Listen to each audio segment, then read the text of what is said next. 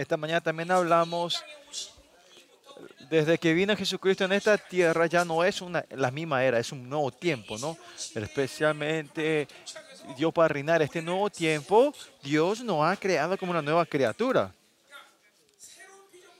como criatura nueva, Dios ha abierto, nos ha abierto el camino, nos ha creado, nos ha formado en el sistema nuevo de una nueva criatura, un nuevo tiempo. ¿no? Y por eso, y ese representante del libro hebreo, ya no vivimos en el templo de la tierra, sino en el tabernáculo celestial. Vivimos de la gracia. No vivimos en la tierra, sino entramos al trono de Dios. ¿no?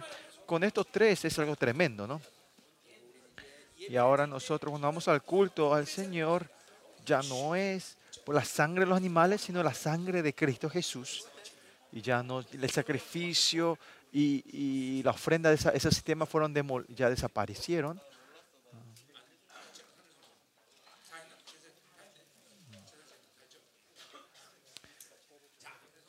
Por eso ahora que podemos, estamos en, en un nuevo tiempo, como una nueva criatura, Dios nos guía a nosotros de esa nueva forma, ¿no? Que seamos la nueva criatura era algo que no podía existir en el Antiguo Testamento, pero ahora está, puede ocurrir entre nosotros, ¿no? Bueno, todavía estamos esperando por los hermanos que vengan, vuelvan del baño.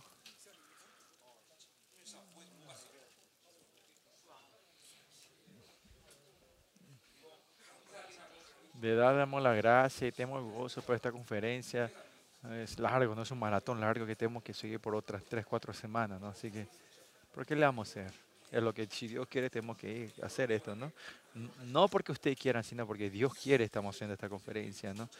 Y, nuestros asociados pastores y las ministras están orando por mí, por eso por lo menos hacer esa batalla espiritual por mí, por nosotros intercesión nos da, nos da paz, ¿no?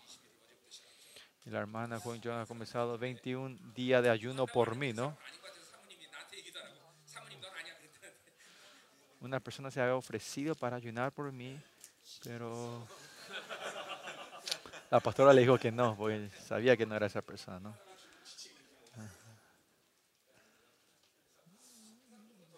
Creo que hay una persona más que, que Dios está preparando para el ayuno, ¿no? ¿Es alguien entre los hermanos capaz?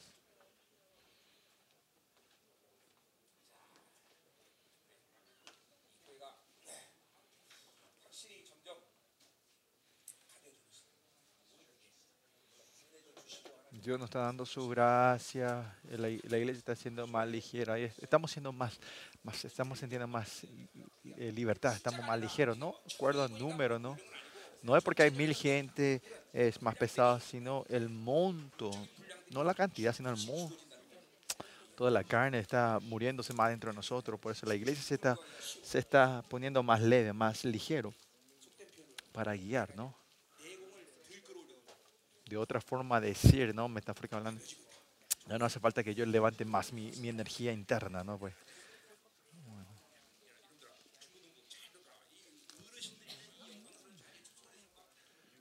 야 들어 들어. 니네한테 얘기하고 있잖아. 니네한테 얘기하고 있잖아. 은혜 받는 척이라도 하잖아. 니네한테 얘기하잖아.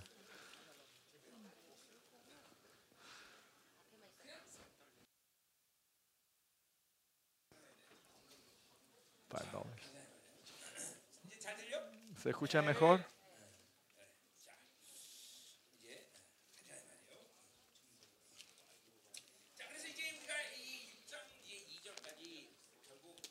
Pues al capítulo 6 hasta capítulo versículo 2 vimos el, el ministerio de Pablo, ¿no? Que diciendo que la nueva criatura, esta nueva criatura, Dios nos creó a nosotros, ¿no? ese misterio de reconciliarnos a nosotros. Y ese es el trabajo de, de, Pablo, ¿no? Este misterio es especial, es directamente, está relacionado con la nueva criatura que hizo Dios dentro de nosotros, ¿no? Y el capítulo 5 se refiere a eso, ¿no? Que la nueva criatura, el ser nueva criatura, la gracia directa que está recibiendo es que es este misterio de la reconciliación se ha perfeccionado, abierto para nosotros, ¿no? Él fue la propiciación, la ofrenda, la propiciación. Y ahora ya no era una relación de ira, sino la relación de paz y poder estar con ese Dios eterno presente, aunque yo esté viviendo en este tiempo, eh, como era, físico, crónico, esto, me estoy encontrando con Él en ese eterno presente de Dios. Si no pueden creer, no es nada, pero si creen es tremendo, ¿no? Ese Dios eterno que yo continuamente me estoy encontrando. ¿Y dónde es el lugar del encuentro con Él? Es el tabernáculo que no es de esta tierra, creados por mano, sino el tabernáculo celestial, el lugar que 365 días, 24 horas está siempre abierto. No hay feriado ahí, puedes entrar cuando quieras. Donde sea, cuando sea, podés entrar, tener acceso a ese lugar. Y esto no es juego de palabras, sino ahí nadie puede entrar en ese lugar, ¿no? Usted el rey Ar, eh, eh, Arxexes, eh, Ustedes saben que eh, en el tiempo de Esther también, los reyes, eh, nadie podía salir delante del rey. aunque sea la reina, no podía entrar, iba a ser muerte, ¿no? Pero nosotros, ahora legalmente, Dios dice que ahora podemos entrar delante del rey de reyes cuando queramos a encontrarnos con él. Nadie puede entrar en ese lugar. Pero a nosotros nos abrió esa puerta, ¿no? Las criaturas no pueden entrar, las creaciones no pueden entrar en ese lugar. Solo con creer en esto es porque ustedes no creen vivir esta vida tonta e ignorante ustedes, porque no creemos esta Babilonia que no se puede ni comparar con la mura que está en tus pies, ponemos la vida por eso, ¿no?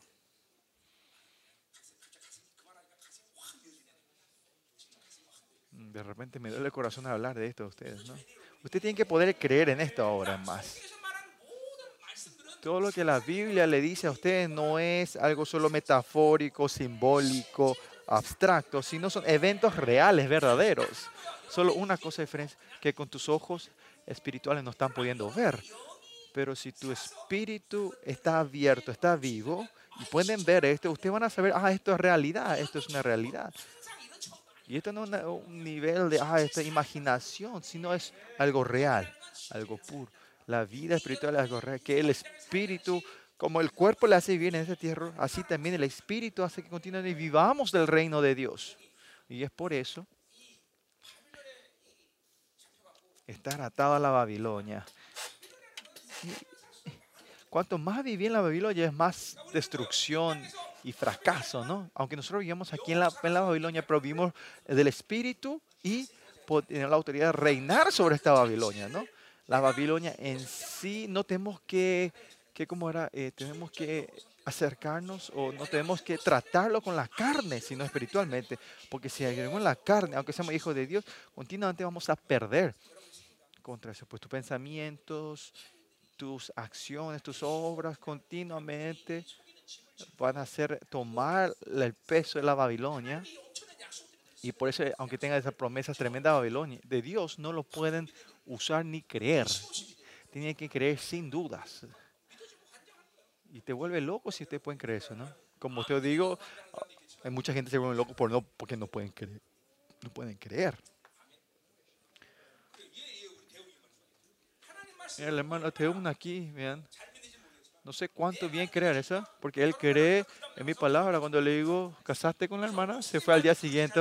Si hasta las palabras de este pastor, él confía ¿Cuánto más confiará y creerá a la palabra de Dios? No estoy seguro, pero creo que sí, ¿no? Espero que sí. ¿Mm? ¿Verdad?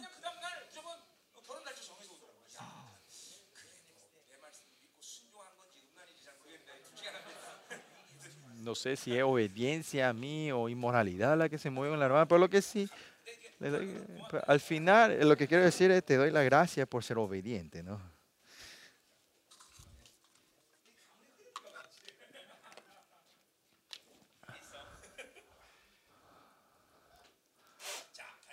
Bueno, sigamos.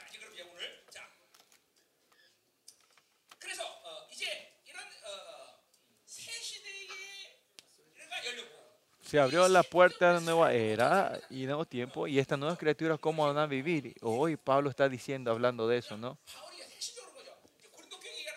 Lo que Pablo está diciendo fundamental es, porque a Pablo, a, Pablo le está diciendo a la iglesia, ¿por qué yo sufro? ¿Por qué no vivo una vida fácil? Es Pablo dice que tenía una, ¿cómo era?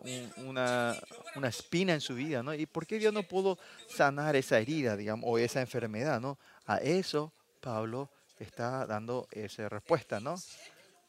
Eh, el tiempo de esta nueva criatura, la vida de la nueva criatura, no es ese camino ancho que te lleva a la Roma. Eso no, se refiere a eso. Ustedes cuando vivan en esta tierra, tienen que ver cuán peligroso es buscar la prosperidad en esta tierra, ¿no? Es como, es igual que caminar en medio del fuego en la mano con dinamitas, ¿no? Tratar de buscar la prosperidad y comunidad en esta tierra es así, ¿no? Una casa buena, un auto lindo, muevo. Eso es lo que el mundo te pide, ¿no? Usted tiene que saber cuán esa vida de animales es eso, ¿no? Es un poquito más sofisticado, pero es igual. Si vivir el deseo de la Babilonia es vivir como animales. Y, más allá, y antes de morir saben que esto es en vano, ¿no? Y estos saben cuán y, quién tan tonto y estúpido es eso, ¿no? No, no sé si en, la iglesia hay gente que esté, busca eso también aquí en nuestra iglesia el, eh, el, instinto de la sobrevivencia es auto, un auto bueno, un auto nuevo, una casa más linda, más grande. Y eso es el, el, deseo de la sobrevivencia, ¿no? Esa vida eh, asquerosa de animales no tenemos que vivir nosotros, ¿no? Es igual que una vida de un chancho, ¿no? Un cerdo, ¿no? Ustedes saben los cerdos. ¿Ustedes no saben los chanchos? Qué limpios son esos chanchos. Porque nosotros no le limpiamos la, ellos siempre comidas que mucha caloría, ¿no? Buscan, ¿no? Ellos son sofisticados y limpios, digamos, ¿no? Así también la, esta vida de la Babilonia es así sucia, puerca y, y asquerosa. Esto tenemos que saber qué es eso, ¿no? Y la gente como yo, a los 20, 21 años, vi esa, viví esa vida eh, de, de, del 1%, 5% de, de la Babilonia, ¿no? Vivimos, ¿no? Yo he experimentado todo eso y es da vergüenza, es, es nada. Por eso la vida de la Babilonia, anhelar por ese y desear eso y tratar de, de vivir, de decir la Babilonia para recibir esto es como tener un dinamita y caminar en medio del fuego, ¿no? Los santos de Dios no tienen que tomar como alegría del camino ancho en la Babilonia, ¿no? Eso no puede ser alegría. Y eso es lo que Pablo está diciendo hoy también, ¿no? Por eso, versículo 3, 4, vamos a ver si vemos la primera parte del versículo 4, él habla sobre su ministerio, eh, su llamado, ¿no? somos la nueva criatura, ese ministerio de reconciliación. Eso son todo obras de trabajo de, de, de Pablo. Y por eso él también dice, se llama apóstol, siervo. Y, ese llamado, ese ministerio, ser siervo. Él puede la vida por todos estos ministerios, estos llamados de él. Y versículo 3 dice así, no damos a nadie en ocasión de tropiezo para que nuestro ministerio no sea vituperado, dice. Es un ministerio, dice acá. El ministerio de Pablo es algo que, que sea apóstol de los gentiles en ese tiempo. Y la gente espiritual, nosotros podemos entender, pero en ese tiempo nadie le reconocía eso, ¿no? Por eso más tarde dice que aunque sea Ah, por eso él repite después diciendo que era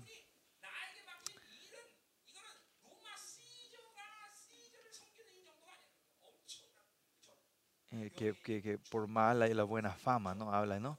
Eh, y este es un y este, este ministerio es algo más, más valioso y honrado que servir al emperador. Para mí también estar aquí en, esta, en este edificio, servir a ustedes y llamado de los remanentes, este ministerio de Dios, no saben cuán honrado es este trabajo que Dios nos dio a nosotros, este llamado a nuestro ministerio, el ministerio mío y de ustedes, ¿no? Si ustedes vienen como hijos de Dios en este, en este mundo, no es fácil, ya sabemos, ¿no? Eh, hacer trabajo, tus compañías, tus negocios. En ese sentido también, el ministerio también a ustedes que están llevando esa vida difícil y sufrimiento, llevarlo glorioso tampoco no es fácil. Por eso, para los hijos de Dios, vivir en la Babilonia al final no es una vida que puedes vivir a medias en este mundo. Esta decisión hay que tomarla ustedes. Vida próspera y fácil. Este no tiene que tener eh, no tiene expectativa de esa vida, ¿no? No va a existir, no puede. Pues si está, si eso ocurre, se puede decir que ya estás caminando en el camino de la corrupción. Porque si vas en el camino angosto, ancho, estás en esa corrupción. Eso no puede ser. La gente espirituales, esos caminos no quieren, no buscan y no y tampoco pueden caminar y es imposible vivir de esa vida te desanimar. ¿sí? Querías usarle a Jesús para ser bendecido, pero mira. Pero sí, así no podés estar en esta iglesia y es una vida religiosa que puede ir a hacer otro lugar, ¿no? La gente que está viendo el reino de Dios gloriosamente a esa Babilonia no, no espera, no, no, no, no, no desean esa vida próspera de este mundo. Yo no estoy diciendo que tus hijos no sean prosperados, pero no tenés que tener esa expectativa que sean prosperados en la Babilonia sino que toda la felicidad de esta tierra, la seguridad de esta tierra, todo esto hay que sacarlo dentro de nosotros. Y así es cuando la gloria que nos da en ese tiempo no se puede separar, comparar con la gloria de Dios y la gloria de esta Babilonia. Ahí viene la, libertad verdadera el mundo te puede dar libertad, ¿no? Viviendo en la Babilonia, continuamente va atando, Usted tiene que poder creer en esto.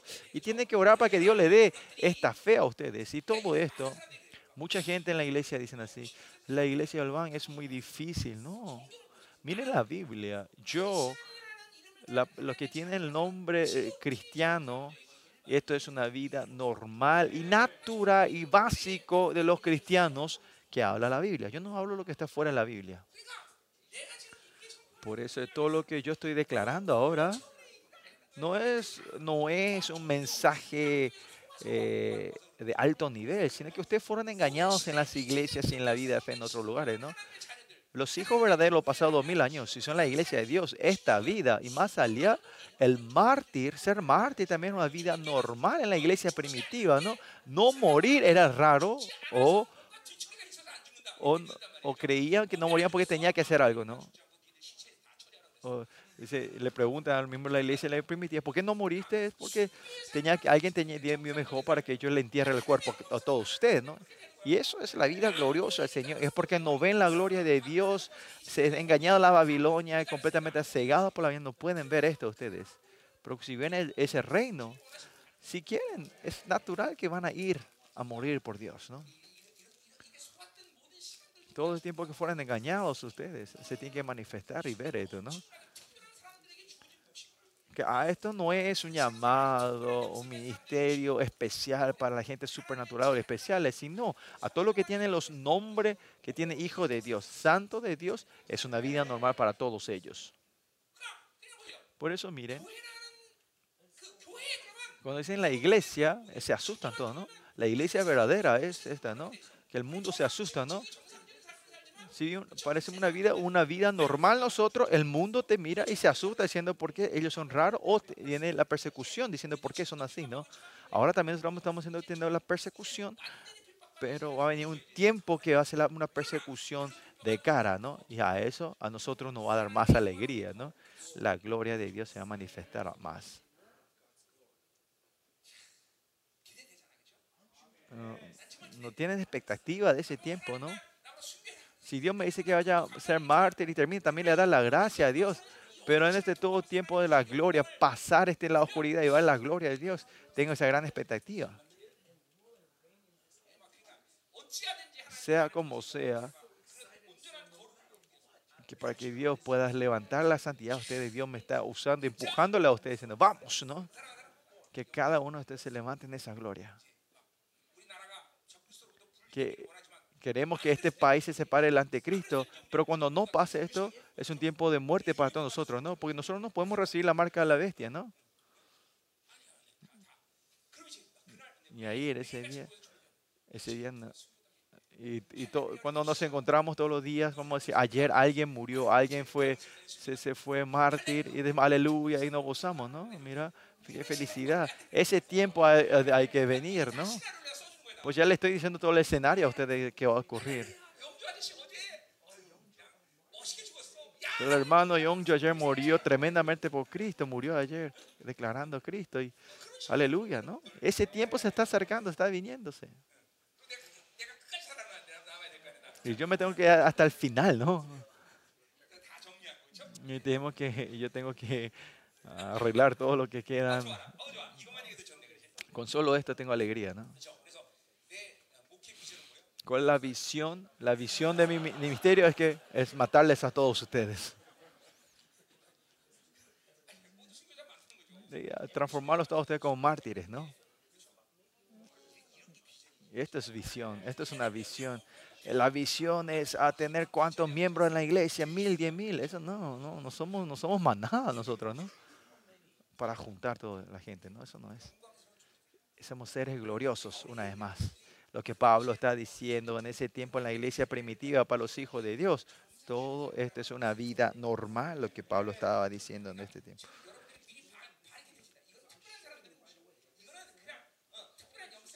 Esto no, no, pongan esa barrera y esa pared diciendo, ah, esto es alguna vida para la gente especial, es elegido. No, es para todos los hijos de Dios. Y, más, la vida de las iglesias primitivas que tuvieron en ese tiempo tiene que ser la vida nuestra en este tiempo, va a ser de este tiempo. Y tienen que anhelar ustedes por esto, ¿no? desear por esto. Por eso, eh, esencialmente nuestros ojos espirituales se tienen que abrir, abrir nuestros ojos espirituales. ¿no? Y si no abren esto, la gloria de Dios, como hablamos el domingo, la gloria de la resurrección, la vuelta a nuestro Señor Jesucristo, ese tiempo glorioso, ese tiempo que vamos a estar de cara a cara con el Señor, si no pueden ver esto con fe, no pueden, no pueden vivir esta vida. No que abrir los ojos de la fe. Abran los ojos de la fe. Y esta Babilonia tan mendiga y esta vida asquerosa no quieran anhelar ni, ni querer buscar esta, en esta tierra, ¿no?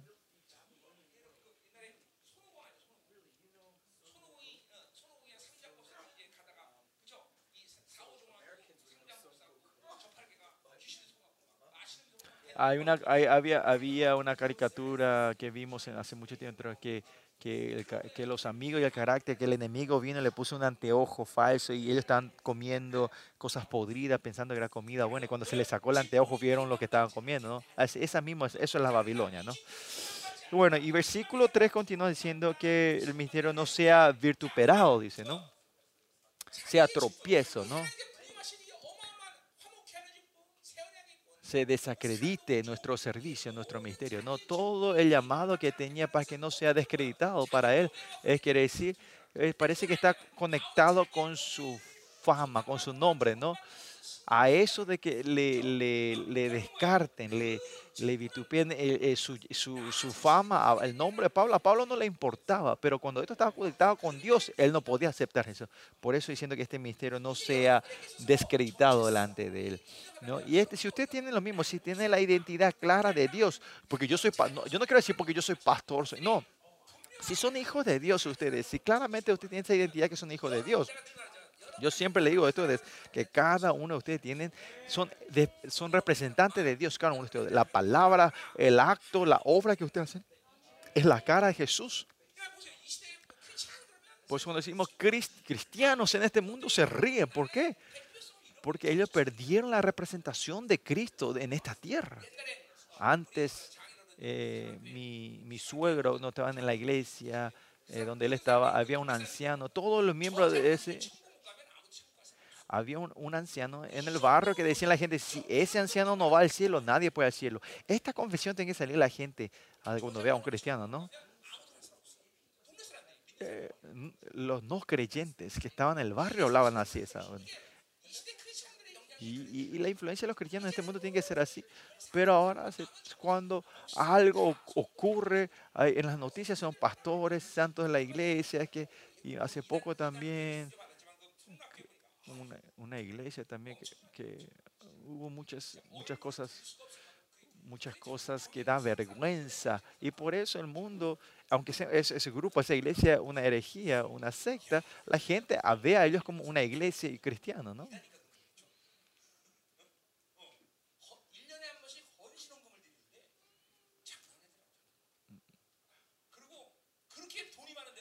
Y tiene muchísimo dinero eh, esa iglesia.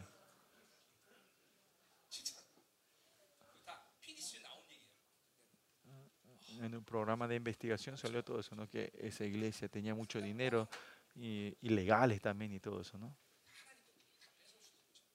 Y al final eso, esas enseñanzas son de Dios, no sé cómo podemos traer todo eso, ¿no? Dios, si nos da a nosotros, vamos a ser bien para tu reino, pero, pero nosotros también. Esta abundancia que tenemos ahora es, es perfecto, ¿no? Si tenemos más, es dolor de cabeza, por eso no nos da a nosotros. Yo personalmente no quiero más, pero si es que no me da, es para el llamado final que tiene. Si eso también es, es Dios va a poner la balanza en marzo, vamos a ver cómo Dios toma la decisión, ¿no? Vamos. Y esto está relacionado con el nombre, la fama de Dios, no solo de Pablo. Y no es este ministerio para bendecir y que tenga una vida buena, sino es relación con vida y muerte, ¿no? Por eso decimos que la Biblia, la iglesia es siempre eh, la vida y muerte, ¿no? Si yo le di algo mezclado, usted no podía haber vivido, ¿no? Cuando venga el reino de Dios, todos ustedes se van a desanimar este, este ministerio, este llamado, es cuánto importante, está relacionado con el nombre de Dios y está, y está eh, directamente relacionado con la vida y muerte. ¿no? ¿Ustedes saben por qué los doctores estudian tanto?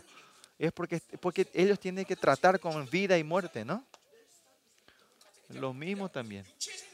Si así es importante esta vida física, ¿cuánto más tu vida espiritual? como la profecía de Tiatira, que, que diciendo que Jezabel enseñará a mis siervos, así también los pastores fueran enseñados más por los demonios, ¿no? No sé si cuántos eh, eh, siervos elegidos de Dios existen, ¿no? Y los siervos de Dios elegidos no se levantan fácilmente, ¿no? Tampoco es esforzarte, ¿no? Si Dios te eligió, Dios te va te va a dar ese lugar, te va a llevar por ese proceso para que eh, te pueda dar el evangelio a ti, ¿no? Para que sea un pastor principal. Como Pablo pasó 17 años en el desierto, Dios no dejas no así nomás, ¿no? Te hace pasar, ¿no? Y yo también por 13 años pasé por ese tiempo, ¿no? Eh, de prueba, ¿no? ¿Y a qué ves, qué ves con eso, no? Que este llamado este llamado, este ministerio está relacionado con el nombre y la fama de Dios, ¿no? Por eso no cualquiera le da y una persona levantar una iglesia no es así fácil. Ustedes saben bien que yo, yo decía, nunca voy a levantar y plantar la iglesia. Yo de verdad le dije al Señor, por lo menos, porque yo sabía que era la iglesia, que era una iglesia de Dios. Qué importante aquí. La razón que usted tiene que orar por mí es eso, que Ah, que si mi pastor se desvía, ahí tenemos un gran problema, ¿no? Pues,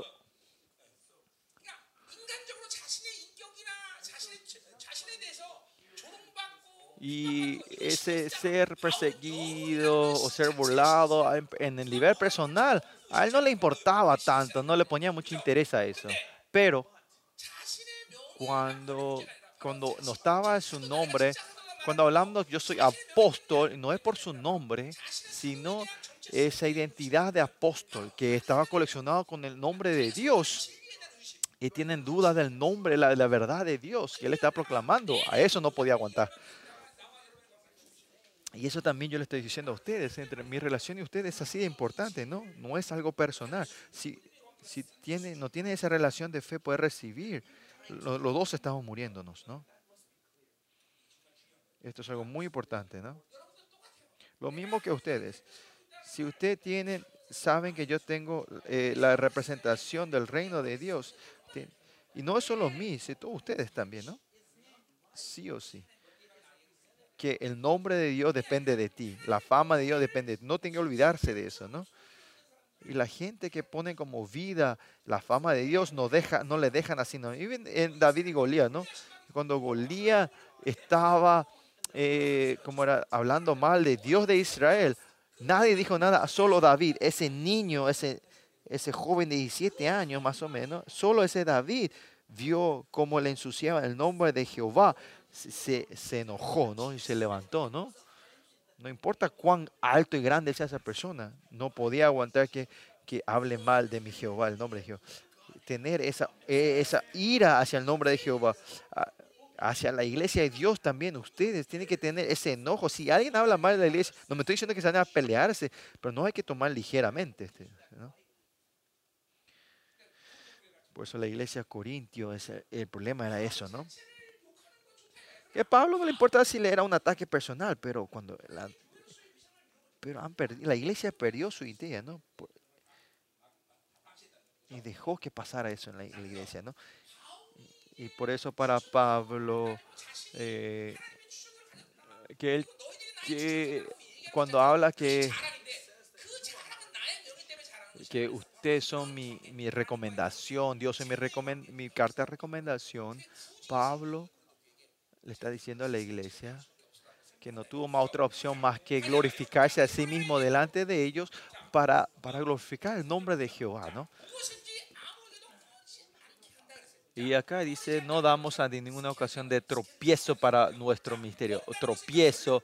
Este tropiezo viene la palabra escándalo, ¿no? Que no sea un escándalo para otro, que no sea un tropiezo, ¿no? Y en los capítulos anteriores también dice que Pablo nunca usa el evangelio el evangelio como carnada para otra persona, ¿no? El, eh, evangelio es solo para dar vida, no para, para pescar a otra gente, ¿no? Por ejemplo, ¿no? Eh, claro, si ustedes dan ofrendas son bendecidos, pero él no usa como carnada dice, tiene que ofrendar ahora para que ustedes sean bendecidos. No tiene que hablar como si fuera esta la verdad, es algo absoluto, ¿no? Claro, cuando ofrenda vas a recibir una, bendición, pero esa bendición no va a ser solo material, ¿no?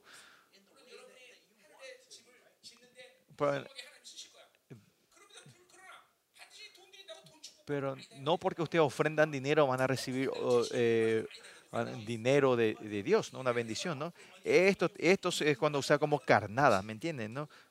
Pero Pablo nunca usó el evangelio como carnada para otra, para atraer a la gente, para usar para un beneficio, ¿no? Y él no puso como tropiezos, dice, acá, ¿no? Y esa debilidad que tenía él. No tendría maldad, él no tenía maldad, pero eh, mediante esto, todo el evangelio que él declara, él no podía dejar que haya un tropiezo. Él eh, odiaba como la muerte, que sus debilidades sean usadas como tropiezo, ¿no? Del Evangelio. Es el dolor de los predicadores, ¿no? Si un alma, ese tropiezo de, del Evangelio, él es libre o, o como hasta el punto de sacrificar todo por una persona, ¿no? Si una persona eh, se desanima porque yo como carne, yo sería vegetariano eternamente, ¿no? Yo, yo no puedo hacer eso. Yo eso no puedo hacer. Solo te voy a rogar. Tengo que ser honesto, ¿no? Te voy a rogar para que... Sí, sí. Mi pastor comía demasiada carne. Yo iba a salir de la iglesia del ban. Si soy yo, le decía, bueno, andate, chao. Yo lo que sí, así, me río de mí mismo, pero así Pablo su llamado, su, su ministerio, ese, e, ese predica, la proclamación de su ministerio. Él no quería que haya ningún tropiezo, ¿no? Su vida en sí era eso, ¿no? Y es por eso que yo no puedo ni atar los, las, las sandalias de, de, Pablo, no tengo ese, ese derecho.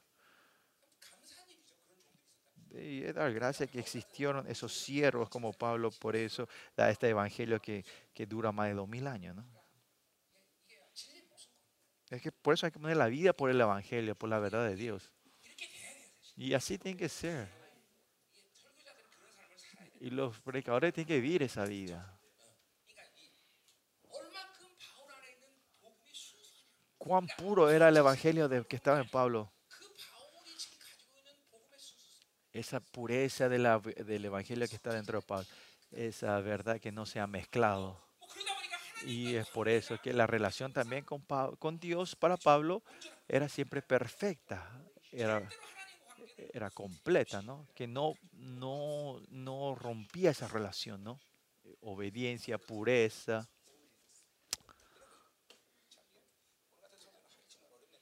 Esta clase predica es difícil hoy para mí, ¿no? Si eh, el evangelio vaya expandiéndose, todo el escándalo, tropiezo que está dentro de él, Él sacó todo. Y Pablo, por ese 17 años, 17 años en su entrenamiento, habrá tratado todas estas áreas. Por eso esa identidad del Evangelio, su identidad propia. De eso Pablo era claro, era tajante. Aunque ustedes no sean pastores, no sean apóstoles, eh, como si hijos de Dios, por lo menos no sea tan claro como Pablo, pero tenemos que aceptar, recibir esto como nuestro, ¿no? nuestra identidad como santos de Dios, los hijos de Dios. Esto, cuando esto es claro, nosotros también podemos llegar a vivir esta vida, ¿no? Por eso para Pablo dice, el capítulo nuevo, él, es deudor al Evangelio, ¿no? Porque él tomó una deuda que no puedo pagar, la gracia de Dios. Es una deuda que yo no puedo pagar. Por eso tiene este corazón Pablo siempre, ¿no? Yo también imito esto, ¿no? Que todo, por lo pasado 24 años, 24 años que, que he predicado completamente eh, de enseñanza de todos los libros de la Biblia, pero todavía estoy deudor a Dios yo no puedo tener ese, ese deseo de, como de suceso o de éxito, que como si fuera yo hice algo, no, porque fue todo de Dios. Porque esa vida está fluyendo dentro de mí y puedo, solo puedo seguir teniendo deuda hacia Él, ¿no?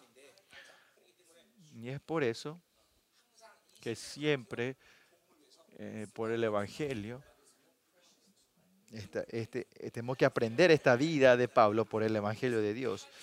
No solo yo, sino estos, eh, estos siervos tienen que levantarse, como usted tiene que levantarse para que el reino de Dios va a venir rápido. ¿no? Versículo 4. Ante bien, nos recomendamos en todo con ministros de Dios en mucha paciencia. ¿no? Hasta acá habla sobre el ministerio, su, llamado, ¿no? su vocación. ¿Qué dice el versículo 4?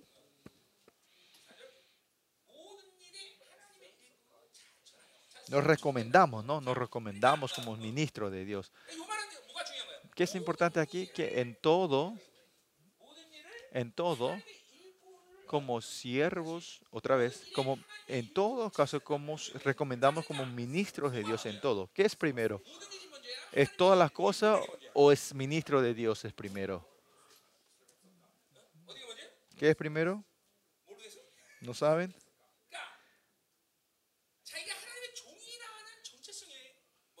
Para Pablo era que él era ministro de Dios, era primero, ¿no? Era principal, ¿no? Como apóstol o ministro del nuevo pacto, más que nada para, para lo que fluía en la base era su identidad era yo soy siervo de Dios, ministro de Dios. Eso era la base, el fundamento de Pablo. Y más tarde, cuando, en capítulo 5 creo era, versículo... 4, 5, 4, 5. Capítulo 4, versículo 5 que dice, porque nosotros no predicamos nosotros mismos, sino a Jesucristo como Señor, a nosotros como vuestro siervo por amor de Jesús, ¿no? Por la iglesia de Corinto, Pablo era yo, era, era su identidad como siervo y por eso yo le, eh, le sirvo a ustedes. Eh, esta identidad de Pablo, ser apóstol, era algo tremendo, ¿no? Pero Pablo no tenía que hablar ni poner esa fuerza, ¿no? Y en la iglesia de Corintios tampoco él se está, eh, como era, mostrar esto, ¿no? Dios le da, eh, Dios le da esta autoridad y poder a Pablo y Pablo no hacía falta que, que hacerle recordarle a ella, ¿no? Solo le podía decir, lo único que decía, yo soy siervo. Él se humillaba delante de, de su identidad, ¿no? Y es algo normal, ¿no? No importa que hagan, que sean predicar la palabra, ministrar, ah, sea el trabajo que sea. Lo importante en la identidad de Pablo era, yo soy siervo de Dios, porque soy siervo, no hay nada que se pueda engullecer, no podía poder su autoridad en nada de esto, ¿no? No puede decir que yo era bueno, sobresaliente. ¿Por qué? Porque éramos siervos, porque es siervo, ¿no? Pues en todo, aunque termina, él dice, yo soy un siervo, yo soy débil, soy un siervo fiel de Dios. Eso era su identidad de Pablo, ¿no? Si te estás encontrando con Dios, esa honra y esa humildad siempre está. No te podés enorgullecerte. Eh, la arrogancia viene la identidad clara de que no te encontraste con Dios.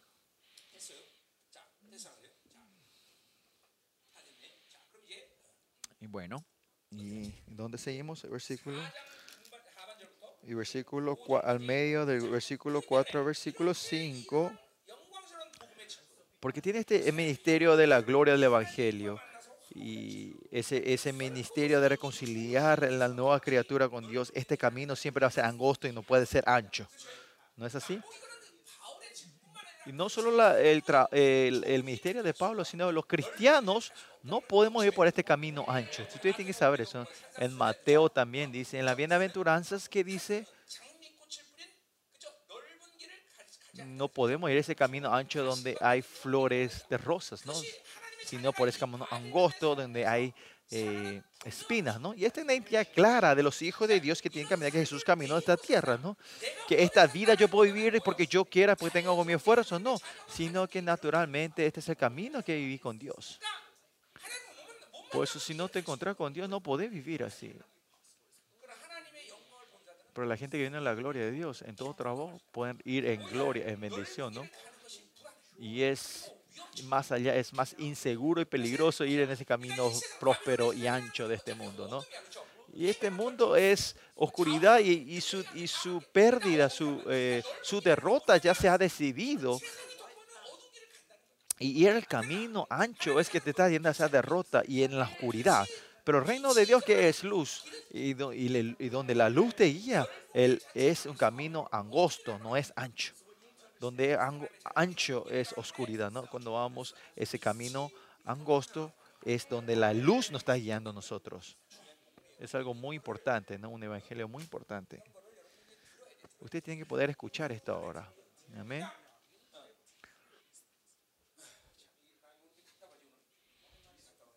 Me molesta mucho el corazón hoy, ¿no?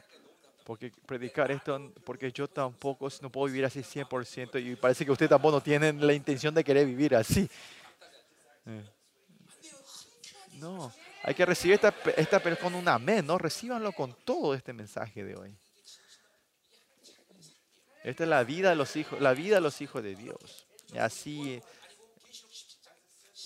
en, en Revelación, Revelación 27 que dice a los llamados y elegidos y los fieles, dice.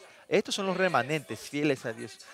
Pero los hijos de Dios, si Dios les llamó, tiene que elegir elegidos. ¿Y qué es? Elegir es, ese es camino angosto, dejar el mundo y tomar ese camino angosto. En- y los remanentes es esa vida que quieren vivir, ¿no? Y ahí tiene que haber una vida fiel, fiel. Recibir con fe esa justicia y vivir esa vida de justos es una identidad clara de los hijos de Dios. Amén. ¿La fe se está levantando en ustedes?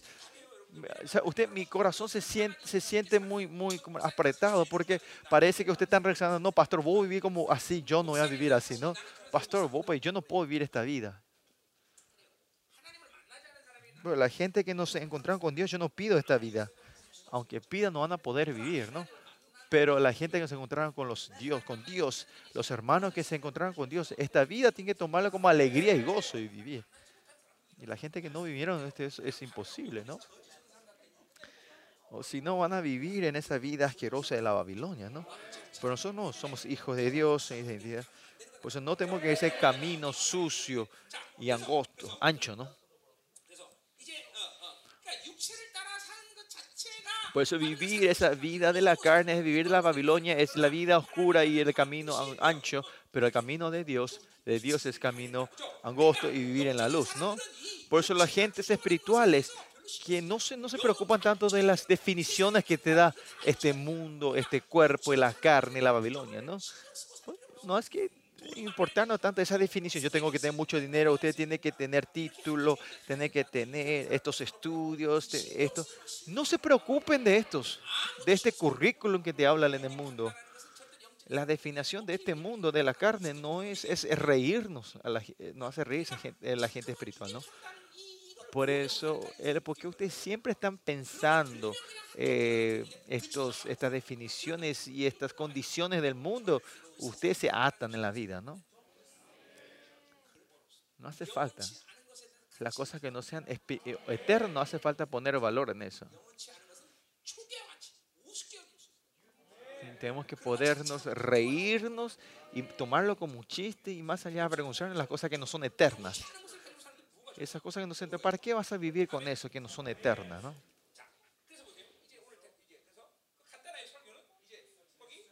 Por eso hoy miren, ¿qué más dice? Versículo 4 que dice, en mucha paciencia, hasta el versículo 5, esto se atan dos, no, eh, como era, paciencia, tribulación, necesidad, angustia, azotes, cárceles, túmulos, trabajos, velos, ayunos. Y esto todo comienza con la paciencia. O sea, tener paciencia en la tribulación y necesidades, paciencia en la angustia y azotes, cárceles y tumultos, paciencia, paciencia en el desvelo y ayuno. Así podemos entenderlo. Todo esto que es, es cuando querés vivir de la luz, vas a ir por este camino. No es divertido, ¿no? Vas a pasar por esto. La iglesia que dice que vivir este camino es divertido es una iglesia loca o tonta, ¿no? Pero miren, esta clase de vida me molesta mucho, mucha frustración hoy. Primeramente, yo no puedo vivir esta vida 100% por ser frustración y ustedes tampoco están recibiendo. Pero hoy vamos a recibirlo con fe todos. Al final, aunque queramos o no, este camino, esta vida se está acercando, está viniendo, ¿no? Y también continuamente esta vida no, no, no anhelen y esperen que va a haber, que va a haber prosperidad en nuestra vida, no. Y cuando venga de cara en la marca de la, de, de, la bestia, el, eh, la marca del 666, no vamos, podemos vivir. Y va a venir un tiempo de la fe que otra vez tenemos que vivir de vivir de, de, del mana que caiga del cielo, que Dios nos da de comer los cinco mil. Y esa fe, ¿no? Es mentira. Va a venir el tiempo que no van a poder vivir con lo que, que, que poseen dentro de poco se viene ese tiempo que no van a poder vivir de lo que poseen. Si viven de lo que poseen, esa persona va a ser aposta, apóstata. No hay otra forma más que entre apostasía diciendo yo no creo más en Jesús. Levanten la mano ya que van a decir en ese tiempo yo no creo en Jesús. No lo tomen ligeramente lo que yo estoy diciendo. Ya se está resecando, ya está dentro de acá, enfrente de nosotros. ¿no? Pues lo que yo tengo y poseo, yo no vivo de eso, ¿no?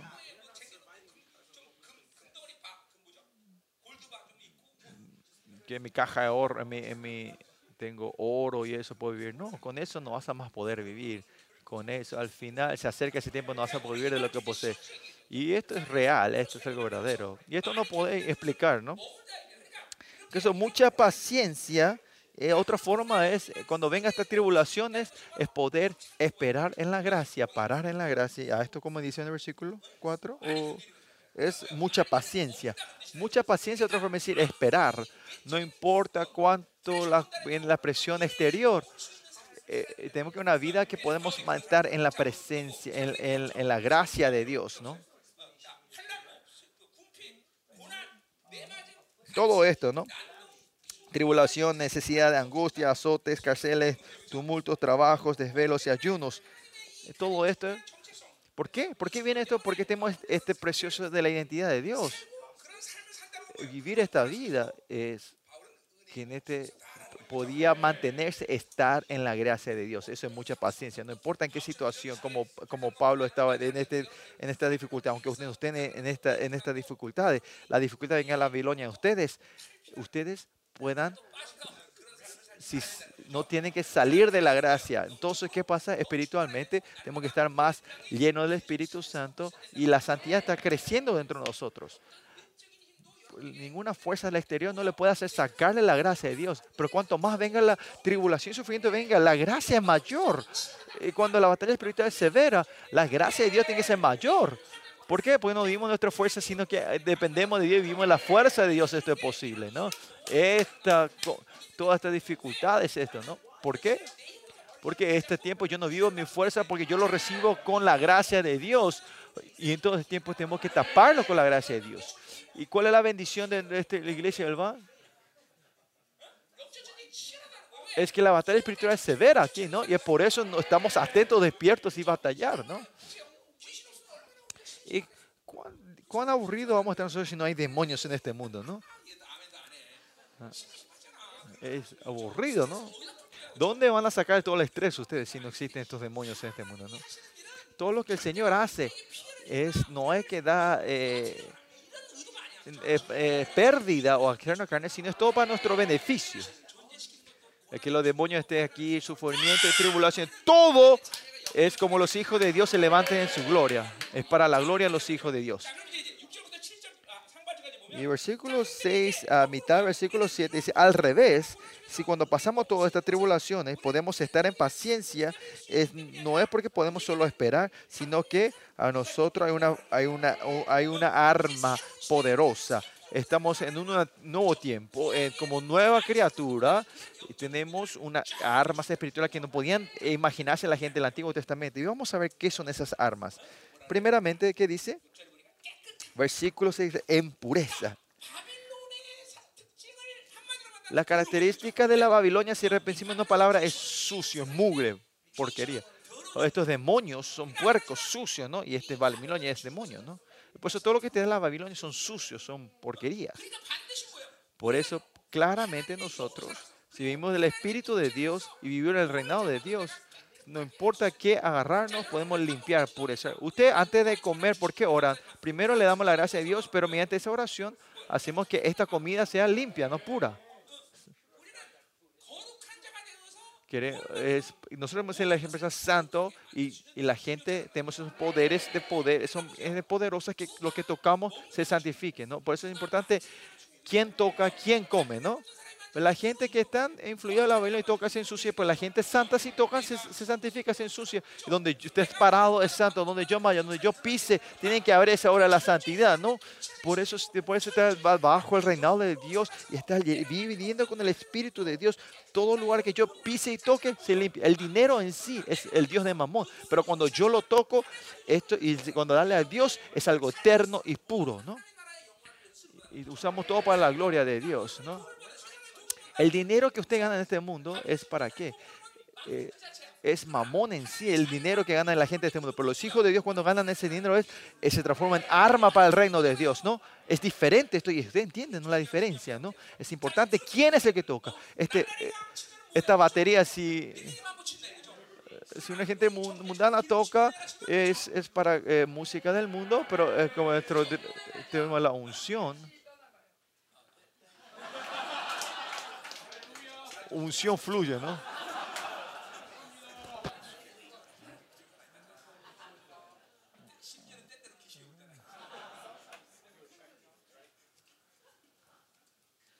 Cuando el Santo Dios toca eh, eh, eh, la batería, fluye unción, ¿no?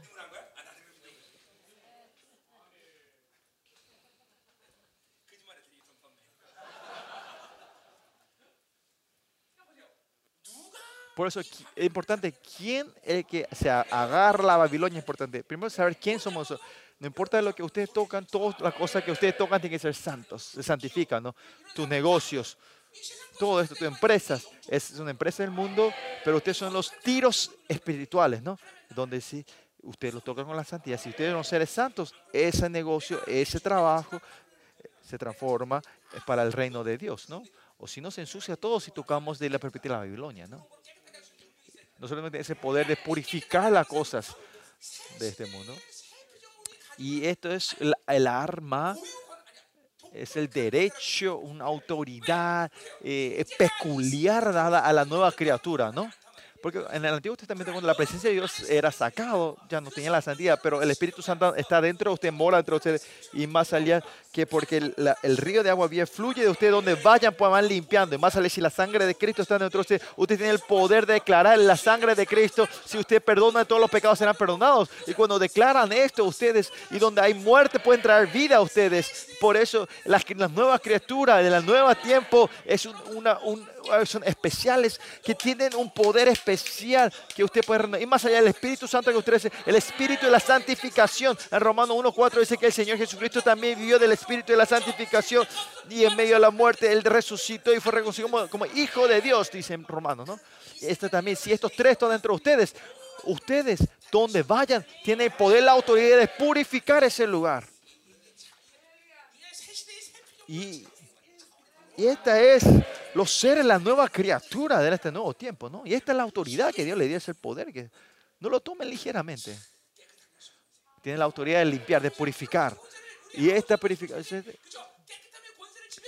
Y cuando van a, los padres cuando van a su casa, ustedes van declarando esa pureza, pues la sangre de Cristo, la unción del Señor para limpiar la casa. Así usted tiene que estar entrando a declarar a tus hijos, a tu iglesia, a tus células, a tus empresas, en tus trabajos, en todos lugares. Y esto es estos tres elementos o estos tres cosas tremendas que están entre ustedes Dios le dio la autoridad para purificar donde vayan, donde estén.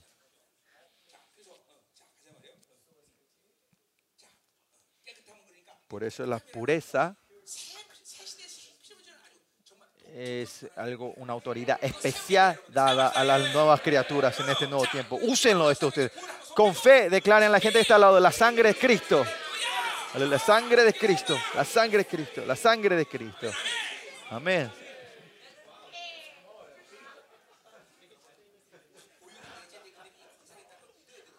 Tiene que creer que usted tiene la autoridad y la sangre entre ustedes.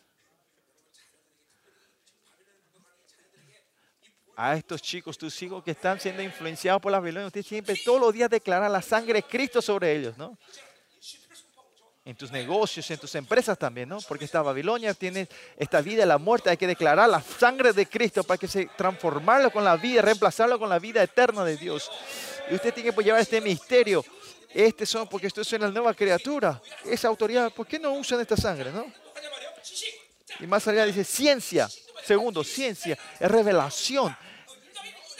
Esta ciencia no es saber uno más uno es dos, sino que mediante la luz del Evangelio de Cristo, esta revelación sería una revelación, ¿no?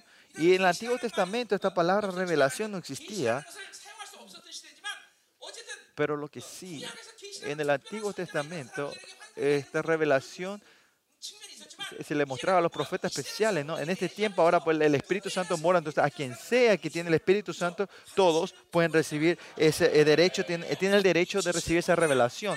Y más allá, esta revelación está basada en la palabra de Dios y esta palabra de Dios le transforma un arma poderosa especial. No es el que le das de afuera, sino que está dentro de ustedes ahora. Este, por eso este, esta ciencia y en perspectiva de la revelación que es en Corintios 4, ese es un misterio. El, la gente que fuera entregada el misterio de Dios, el misterio, usted tiene el misterio, el secreto de Dios, más allá en esta iglesia que, eh, que fue corrupta por los dos mil años. Tenemos la obra de restaurar, todo eso es un misterio tremendo, ¿no? Usted no sabe bien, pero si ves a los doctores que están aquí, los doctorados que están aquí, todo lo que proclamamos ahora, ahora son revelaciones tremendas.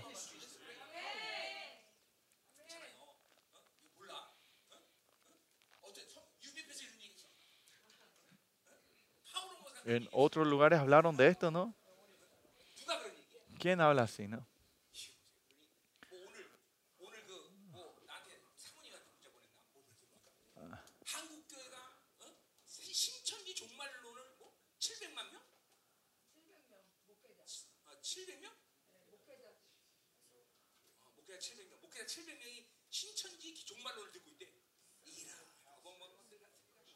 Se dice que, eh, que acá en Corea hay una secta que está enseñando a 700 pastores evangélicos sobre la doctrina de, del fin del mundo que ellos tienen, ¿no?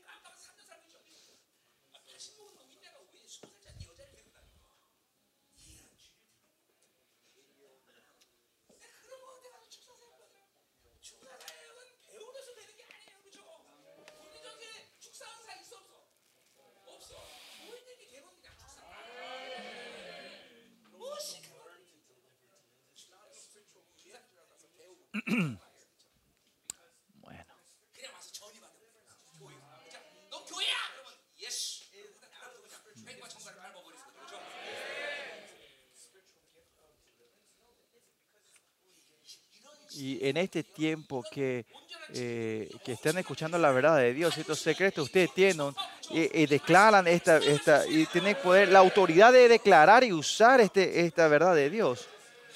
Aleluya.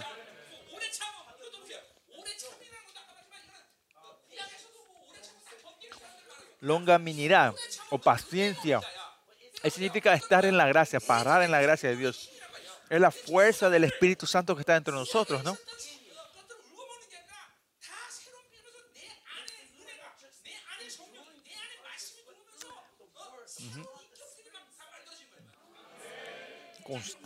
constancia, ¿no? Constancia, longevidad, paciencia. Todo esto es que del Espíritu Santo de nosotros, ¿no? Y esta, esta paciencia en sí es que es la fuerza de crear el carácter de Dios en dentro de ti. Y no es que una fuerza de aguante, sino que el Espíritu Santo que está dentro de nosotros continuamente nos va a hacer crecer y transformar en el carácter de Jesucristo. Y como dijimos ayer, esta mañana también, que seamos una nueva criatura. No es que solo estamos en el Antiguo Testamento de la presencia está y se, se va y ya no tenemos, sino que el Espíritu Santo está entre nosotros ahora. Él con esa autoridad de poder nueva y real que está en nosotros va renovándonos a nosotros. Hay un cambio real dentro de tu existencia. Es porque no creen eso y no saben de cosas espirituales. Ustedes siempre vienen así en la Babilonia, se, sienten aplastados, ¿no? Pero si bien con el Espíritu que lo está renovando, ustedes se van a ir renovándose todos los días. No es que Dios use esta palabra nueva criatura al azar, ¿no? Y más allá que dice paciencia, con, eh, eh, en bondad. Bondad se puede eh, traducir como en mansedumbre. Esto, ¿se acuerdan? Mansedumbre era el instinto espiritual, ¿no? En cada caso que nosotros viene que yo no, yo no reacciono con lo que yo tengo, sino que escucho, tengo el tiempo de pausar y escuchar la voz de Dios para reaccionar, ¿no? Y, y si el Espíritu Santo te está llevando a esa dirección, nadie te está viviendo una vida de otro nivel, ¿no? Las nuevas criaturas del Nuevo Testamento son las armas que te dio a ustedes, ¿no? El Antiguo Testamento también había unas cuantas gente especiales así, pero todo Israel no podía vivir así. Pero ahora, en este tiempo, en el Nuevo Testamento, el Espíritu Santo está morando dentro de nosotros, todos sus hijos de Dios. Esta vida es posible para todos. Y ahora esta mansedumbre, la mansedad, es, es, es, en todo evento, toda acusación, toda tribulación, toda vos ya no reaccionás eso con tu, con tu pensamiento, sino que escuchar la voz del Señor, del Espíritu Santo. Esto es mansedumbre. Más allá. Y dice eh, en bondad en el Espíritu Santo. El Espíritu Santo se refiere a los, a, la a los frutos del Espíritu Santo, ¿no? en, en el Espíritu Santo. Estar en el Espíritu Santo se, refiere a, a, las frutas, a los frutos del Espíritu Santo, ¿no? Pero el Espíritu Santo que está dentro de ustedes, ahora Él empieza a dar los frutos a tus vidas, ¿no? Y el poder y, y los frutos siempre tienen que estar conectados. Y la razón que los dones se vayan creciendo dentro de ti es porque estos caracteres, eh, de, los frutos del Espíritu Santo, se va creciendo dentro de ti, ¿no?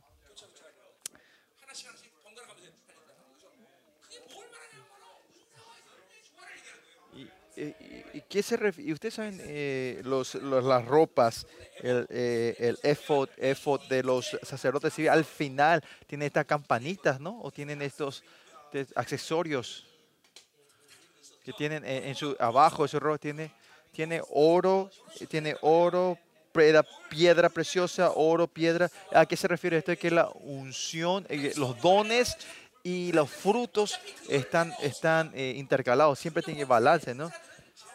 No importa, si no tenés el carácter, los frutos del Espíritu Santo, todos los dones espirituales, es, los dones espirituales vienen a ser limitados, ¿no? Por eso, como decimos, el moto de este año es que tiene que haber un cambio de tu carácter, en tu, en tu carácter, en tu personalidad. Hay muchas oscuridad dentro de ustedes, ¿no? Decir que todavía están atados y están cerrados, ¿no? Y por eso tu liderazgo no se levanta vos con esta persona no puedes hablar, con esta persona no puedes hablar. Mucho dentro de ti hay eso, ¿no? Que hay que relacionar con alguna persona y con otros no, ¿no? Hay que dejar abierto todo esto. Sea con, sea en la gloria de Dios poder declarar y hablar. Entonces el liderazgo se pierde. Pero pues, no tenés que hablar solo con la esposa como él, ¿no? No. ¿Algunas veces?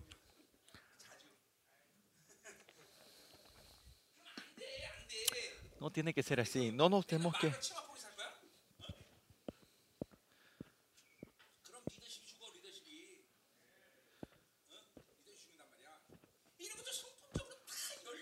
Y esto tiene que abrirse todo esto en tu carácter también, estas áreas. Se tiene que desarrollarse entre ustedes. Y esta vida, la nueva criatura, siempre, usted siempre tiene que hablar, eh, entender la influencia. Dios no le da una gloria así nomás, sino que a ustedes. Dios, que dice Pablo, ese es el aroma de muerte o el aroma de vida, ¿no? Así tiene que ser la influencia. Somos influenciales nosotros, la nueva criatura, ¿no? Los frutos, todos estos frutos del Espíritu Santo siempre tienen que estar floreciendo dentro de ustedes. Tienen que poder ver esto ahora ustedes, ¿no? En tu carácter, en tu personalidad, no puede estar oscuros y de puertas cerradas. Ustedes no saben cuánto esto limitan al reino de Dios. Dios le ha dado todo esto para cambiarles a ustedes. Ira y enojo. Ustedes no tienen que tener eso con ustedes, ¿no? Si no son eso, hay que tirarlo. Y si lo que aceptarle, aceptar, ¿no? Y amor sincero, dice, ¿no? ¿Qué dice? el amor sincero. No es que el amor de Dios no es sincero, sino, sino cuando habla en 1 Timoteo, cuando hablamos que el corazón limpio, buena conciencia y fe no fingida, es decir, que el amor de Dios no es pura y que no está mezclado, que puede fluir, ¿no? Y bien, los que tienen buen corazón que van a ver el reino, verán la cara de Dios, ¿no? ¿Por qué usted no puede ver a Dios? Es porque están sucios, porque viene la Babilonia, no pueden ver. Si tu espíritu está limpio, aunque no quieran que vean, van a ver, ¿no? Es lo que yo digo, no, el Señor dice eso, ¿no? Bienaventurados los que son corazones limpios, porque verán el rostro de Dios, ¿no? usted tiene que poder usar todo esto, ustedes, ¿no? Versículo, versículo 7. Versículo 7, vayamos. En palabra de verdad. ¿Y qué es esta palabra de verdad? Y si tiene eh, eh, la palabra de la verdad, es declaración de la verdad.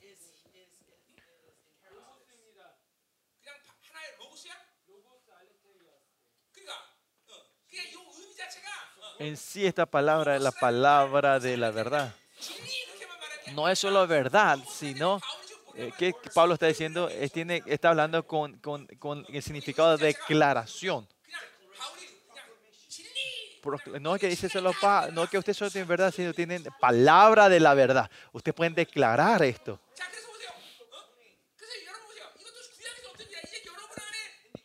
Por eso en el Antiguo Testamento, que, porque ahora porque la sangre está dentro de ustedes, declarar declaración, declaran la sangre y porque está la verdad, pueden declarar la palabra de verdad ustedes ahora. En especial, cuando confirmamos, en el tiempo de tu oración, usted le tiene que hacer En medio de tu oración, eh, con la autoridad de clase, ¿verdad? Hay que pelear y traer liberación.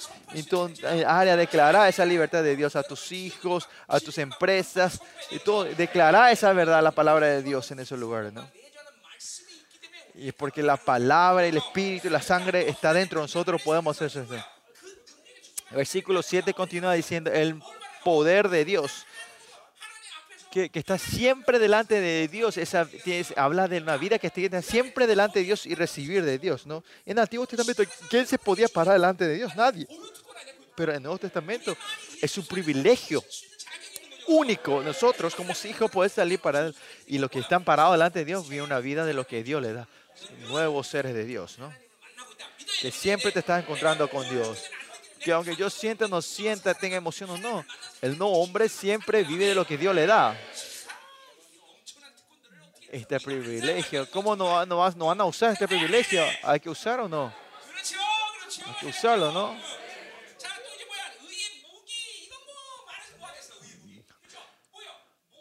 El poder de Dios con armas de justicia, dice, a diestra y a siniestra, ¿no?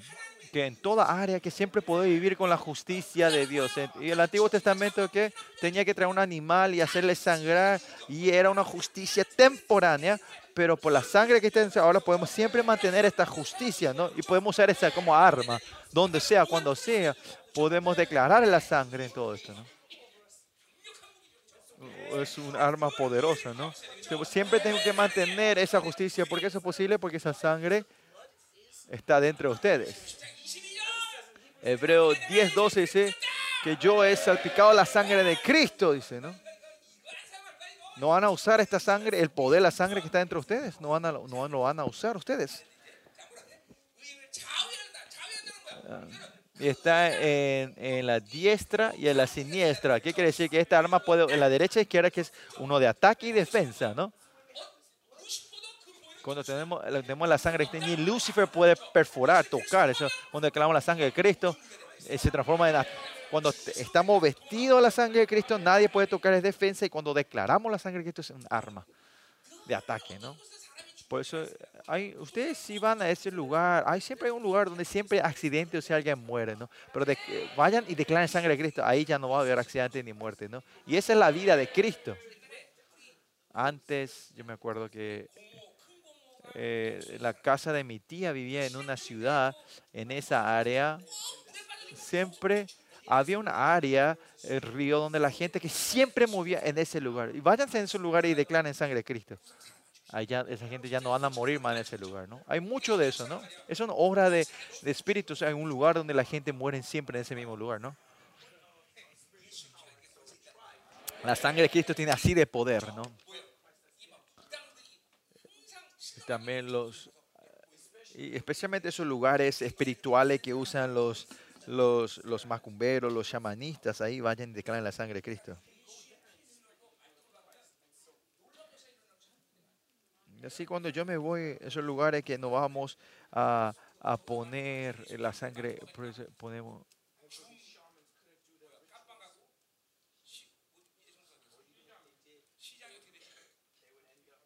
¿Se acuerdan cuando... ¿Se acuerdan cuando fuimos a esa ciudad acá en Corea y, en, ese, en ese lugar nosotros eh, eh, declaramos la sangre puso y pusimos, ¿cómo se dice? Una algo profético pusimos, eh, clavamos una madera en ese lugar con la sangre de Cristo, ese lugar en acá en esta ciudad, y después de dos semanas se, se supo toda la corrupción que había del intendente y, de, y del monje budístico, que Buda que estaba ahí, ¿no? Y, y Dios, y lo pusieron todo en la cárcel, ¿no?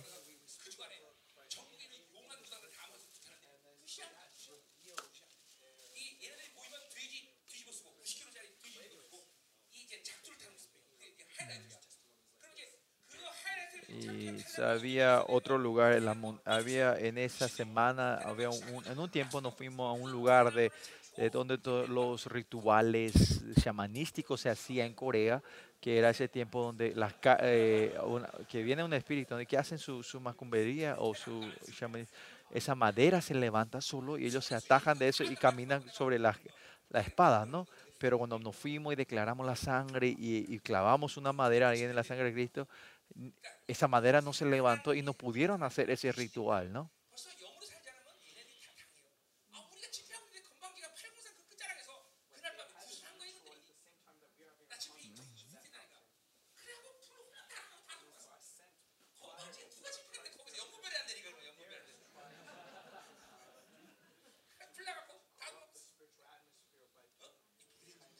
Y este es el poder, la sangre y la sangre del fuego de Dios así es poderoso. Y esa sangre que está entre ustedes así es poderosa.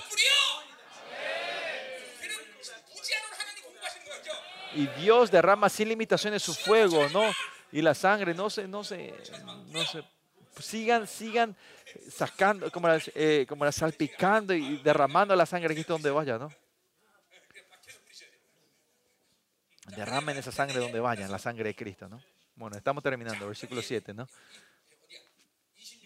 Versículo 8. Versículo 8. Dice, bueno, eh, si vivís esta clase de vida, ¿qué es importante ahora? Es no esta es la declaración de Pablo que él no es movido por las cosas que el mundo dice, por honra y por, y por deshonra, por mala fama o buena fama. Por eso no importa. Estas son las reacciones del mundo, ¿no? Que te dice, ¿qué es honra? Que el, ministerio y la declaración y la vida de Pablo, mucha gente puede mandar honra, ¿no? O hay gente que pueden hablar mal, deshonrarlos. Al mismo tiempo, también porque por lo que todo Pablo hizo, la gente dice, ah, esta es una secta, pero para Pablo, ah, dice que esto es hermoso, ¿no? Buena y buena y buena fama y mala fama. Pero Pablo está hablando sobre reacciones de este mundo. Sobre esta reacción del mundo, Pablo no le molesta, no, le, no, le, no, le, no es movido por esto, ¿no? Más allá cuando habla mal de él, le da dolor, esto, y su, su, no se reacciona a eso. Y más allá, eh, peligroso para Pablo, la perspectiva es, es la honra y la buena fama que le quieren dar. Por eso los hombres de Dios se tienen que estar siempre atentos sobre eso, ¿no? Sobre lo que, lo que la gente dice eh, por eso miran a Jesús cuando hizo, hizo el misterio de, dar de comer a los cinco mil. Él se escapó a la, monte a orar, ¿no? Y miren, Elías hizo esa obra tremenda de traer fuego. ¿Y qué hace? Se postra otra vez en el piso a, pedir la lluvia, ¿no? Por eso ustedes y nosotros no tienen que caerse por las famas y la alabanza de este mundo, ¿no? Para Pablo, más estos era fácil no ser sacudidos por la mala fama o las insultas que tuvieron pero cuando alguien le honraba y le levantaban y adulaban a Pablo, eso era, eso era peligroso para él. Lo mismo para nosotros también, ¿no? Como dijimos en capítulo 5.10 también, es, queremos que él siempre está, eh, su deseo era siempre estar parado delante de Dios. Y nosotros también, si no estamos parados delante de Dios, no vamos a caer, porque él siempre está delante de Dios aunque venga esa honra o deshonra, Él no es sacudido. ¿no? Esto también dice claro dentro de ustedes.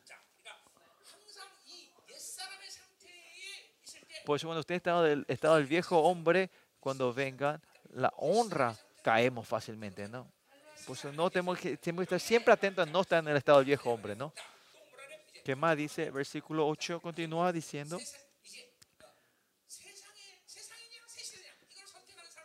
Es el tiempo, es claro, vamos a vivir del, del nuevo o del viejo, ¿no? Nosotros no tenemos que elegir la Babilonia, ¿no? Porque si vienen de la Babilonia, siempre nos vamos a ensuciar, no caernos tenemos que vivir la vida de la nueva creación y en el nuevo tiempo, ¿no? Y versículo 8 continúa diciendo, como engañadores, pero veraces, ¿no? El mundo piensa que nos engañan, no importa que es verdad, el mundo dice no pueden creer, cree que le están engañando. En ese sentido, a Pablo no le molestó eso, ¿no? Para Pablo, para es vida o muerte, era claro para Pablo, ¿no? Usted también. Todo lo que ustedes dicen y hablan, ¿no? No tiene que eh, creer que le van a aprobar lo que usted dice, ¿no? No sé cuánto por ciento es. Por mí, en mi caso, creo que mitad, mitad. Usted también ve, ¿no? Ustedes, lo que yo declaro, ustedes, hay gente que cree en 100% y algunos que no, ¿no? Si viene la Babilonia, todo lo que yo declaro no lo pueden recibir. Y ahora también, si le digo, vaya por camino angosto, no pueden imaginarse, no entienden esto, ¿no? A solo el pastor dice esto, ¿no? Es la palabra, pastor, no. Pero Pablo, siempre sobre esta reacción de la Babilonia, de este mundo, Pablo no le, no le pone mucha importancia, ¿no? No importa cuánto el mundo le dice que están engañando y es una falsedad. Él cree que él, está, él sabe y tiene fe que lo que está declarando es la verdad de Dios. Que la verdad de Dios se esté declarando, no todos te van a dar la bienvenida, ¿no? En nuestra iglesia, la, nuestra iglesia estamos declarando la verdad de toda la gente se, está, se están acercando, no, ¿no? Y en el misterio sobre también vinieron cuatro mil pastores y solo quedaron como 50 pastores hasta hoy, ¿no? Y esto es una evidencia clara, ¿no? Ustedes también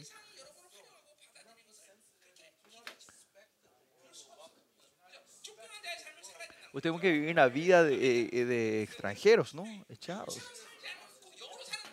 Por eso, eh, si vivo el mundo, no podemos. Usted tiene que reconocer, ¿eh? las cosas del mundo no pueden recibir las cosas de Dios. Si, si reconocen eso, ahí usted va a tener claro que no, que, que no serán transformados, ¿no? El mundo no nos va a aceptar nuestra iglesia así fácilmente. Más allá, la iglesia no todas las iglesias le dan la bienvenida. En los pasados 32 años lo que a mí me persiguió más fue no el mundo, sino fue la iglesia. Porque la gente del mundo no sabe esto, ¿no? Las iglesias fueron las que me persiguieron, ¿no? Y más en estos últimos días va a ser claro. Versículo 9. Por eso versículo 8, la mitad 8, el versículo Dios habla sobre la vida de los santos de Dios, la vida de cómo van a vivir las nuevas criaturas, cómo tienen que vivir. Y eso habla aquí, ¿no? Por eso no importa cuánto el mundo nos dice que somos engañados, somos sectas, eh, ten, la confianza que yo vivo de la, de la verdad de Dios. Eh, lo importante es ser reconocido de Dios, no por el mundo, ¿no? Y dice, como desconocidos, pero bien conocidos, dice la palabra. Versículo 9, ¿no? Pues el mundo dice que tenemos que ser reconocidos por el público, por la gente. El mundo no tiene que aceptarnos. Y esa es la vida de la Babilonia, ¿no? Para el mundo es eso bueno, ¿no? Y más allá con esta internet, viendo eh, los SNS, eh, las medias sociales, ¿no? Y las comidas también, ¿quién reconoce más? ¿Es más rico o tiene, gana más dinero? No, ¿no? A eso nosotros no tenemos que... No tenemos que vivir con, con, la media social, eh, con, con esa internet, ¿no? Porque hay mucha inmoralidad, incredulidad y comparación, ¿no?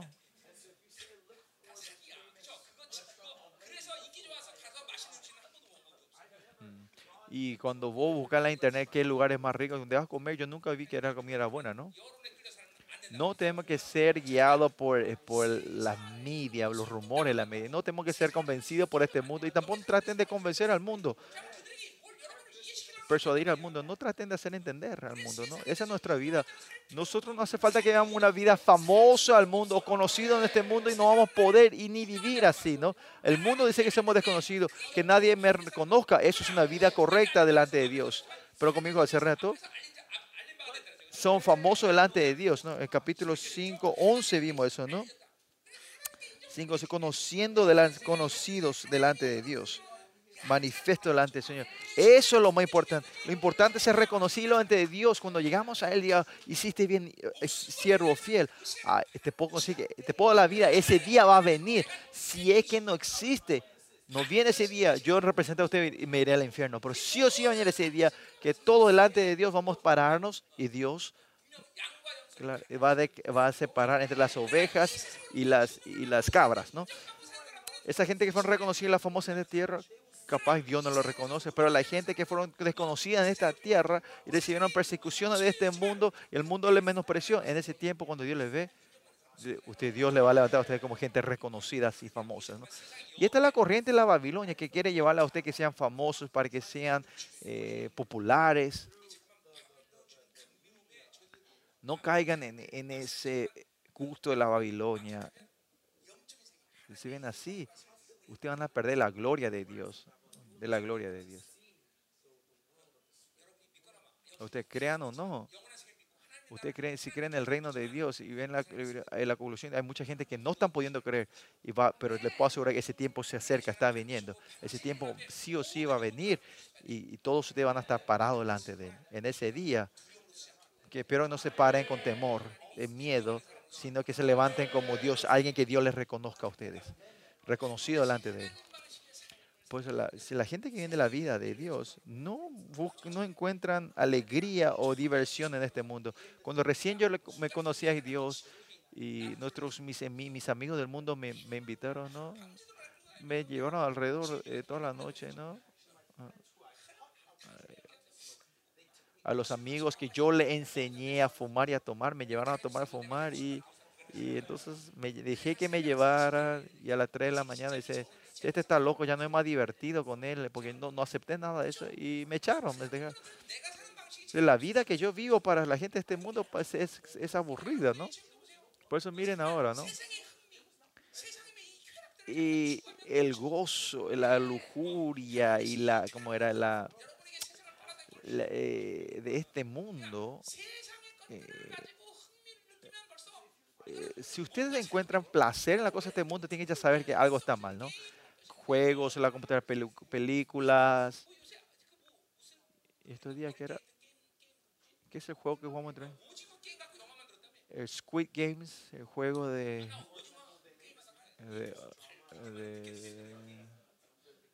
que se hicieron una película con o un drama, ¿no? Y es famosa, ¿no? O el Netflix. Dice que eso es re famoso, ahora es muy popular, ¿no? Todo esto ellos saben claramente qué es lo que, eh, eh cómo puede, eh, cómo era, eh, cómo era, estimular tus sentidos de la carne, ¿no? Por eso usted no tiene que estar expuesto a eso. el sexo, el alcohol y todo esto de este mundo. ¿no? Ustedes si siguen expuestos a esto, tus ojos espirituales se van cerrando, ¿no? El mirar en sí eso, la Babilonia, el estándar y, la, eh, la, crítica de la Babilonia va a estar entrando. Si ustedes están viendo esto, el cerebro de ustedes y todo lo que está eh, conectado a tus nervios, cuando ven un evento en ese momento, en un, segundo en un segundo no poder criticar todo, pero el, cerebro cuando ve algo acepta todo ese dibujo. No, o sea, nosotros no podemos criticar y, discernir, pero cuando ve una película, si una, una mujer, entra una mujer con, con, con un vestido caro, anillo, cartera, eh, eh, eh, como era, caro, de marcas, aunque ustedes no puedan discernir eso, al rever ese, ese dibujo, ese, queda todo en tu cerebro, ¿no? Por eso en el momento que ven eso, que el estándar de Babilonia entra dentro de ustedes, ¿no? Y cuando ven eso, viene la tendencia de Babilonia dentro de ustedes. Eso es muy peligroso. Todo lo que está ahí atrás. ¿Están sacando eso ustedes? Ir borrando eso con la sangre de Cristo.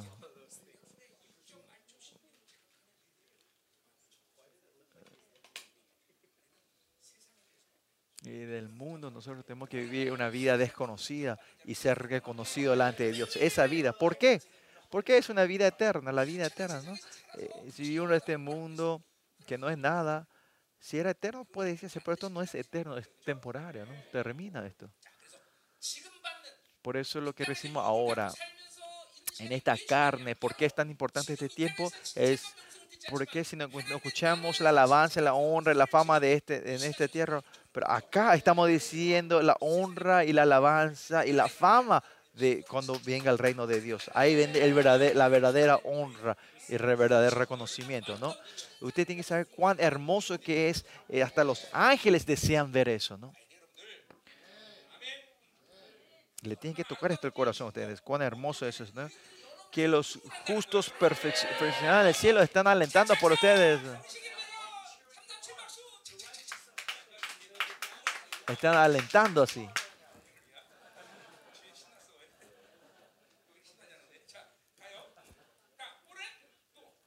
¿Qué más dice el versículo 9? Como moribundos, más he aquí vividos. Acá vivimos, ¿no? esto no solo espiritualmente, sino en el momento de la tribulación de la muerte también le está declarando esto, ¿no?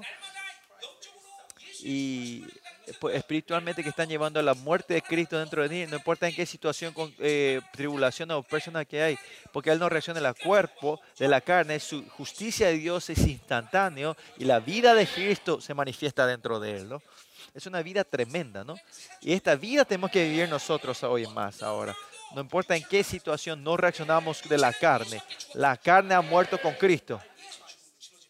Tomamos la muerte de Cristo con nosotros. Cuando nos vestimos de la muerte de Cristo, esto la justicia de Dios transforma en un arma. Y declaramos esa arma de Dios. Declaramos la sangre de Cristo. Esto te cubre a ti completamente. Y Lucifer no puede perforar esto, esta sangre de Cristo, ¿no?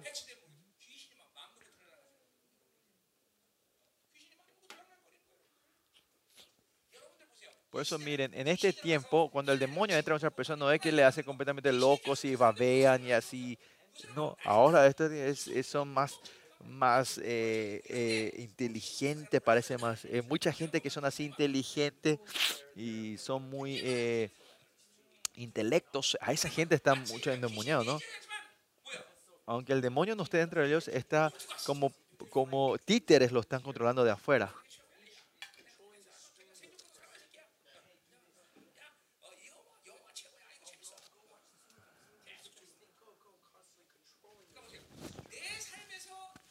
En nuestra vida, lo que yo tenemos, el método, usted tiene que chequear claramente si es tu libre, el libre albedrío que te está moviendo a ti, eh, si es más de 80% de que no es tu libre albedrío, lo que vos querés es, es que estás endemoniado, ¿no? En India, cuando estaba caminando en India, creo que nueve de diez personas, ocho de nueve, diez personas estaban, estaban demoniados, no, no, estaban viviendo lo que ellos pensaban, ¿no? Dice, vamos a jugar, vamos a ir a, vamos a, ir a la película, así naturalmente te mueve. Esto es que estás totalmente endemoniado, ¿no? Que tu libre albedrío no, no, te está, no te mueve, sino que parece que estás poseído por algo que te lleva a, a hacer naturalmente, ¿no? Eso tiene una liberación grande, ¿no? De 10 tiene que ser una o dos veces que perder, pero si es siempre así, te mueves de acuerdo al, al deseo, a la intuición de la carne, te puedo decir que estás casi poseído, ¿no? A esa gente no pueden orar. Entre ustedes hay así, hay, la razón que no pueden orar es, es eso, ¿no? De que todo el, deseo de la carne te están gobernando. ¿Cómo vas a poder orar? ¿Cómo puede al, al, trono de la gracia, no? Esto es algo temeroso, ¿no? Por eso, estos demonios eh, poseídos este año no es que está dentro de ti, sino está de afuera, utilizando, controlando como títeres, ¿no? Muchos de ustedes ahí es, están eso, ¿no? Deportes, usted bien, deportes toda la noche, ¿no? Esos partidos que juegan en Europa, tenemos que vivir acá en la madrugada, ¿no? Que toda la noche están mirando esa película, eso, y ven, eh, pues, y es más allá de esos partidos de fútbol, están los, eh, eh, ¿cómo era? ven a la madrugada, por eso vienen los domingos y el pastor dice aleluya y ellos gritan gol, ¿no? Ah. Y ya no es que está escuchando al pastor predicar, sino ver cancha de fútbol, ¿no? El arco está detrás del pastor, ¿no? Y no sabe cuán inteligentes son, mañosos son este, estos demonios estos días, ya no entran directamente, sino te controlan de afuera. Pero miren a ti mismo, ¿no? Sé cuánto por ciento yo estoy reaccionando a los deseos de la carne instantáneamente, sin pensar. Que cada mente, si me estoy yendo, estoy poseído. Te puedo decir que estamos poseídos. Hay que cortar todo esto, ¿no? Necesitamos esa liberación dentro de nosotros, ¿no? Padres jóvenes, ver que tu pantalla espiritual está sucia, tú puedes decir que estás afectado en algo, ¿no? Estás expuesto en algo. Expuesto en algo.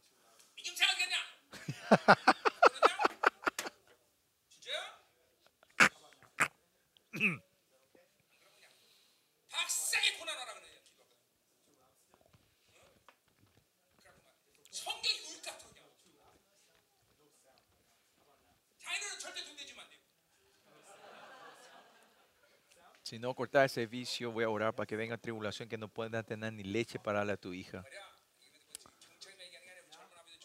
No solo hermano que está ahí, sino a todos los pastores, eh, eh, eh, como eran padres jóvenes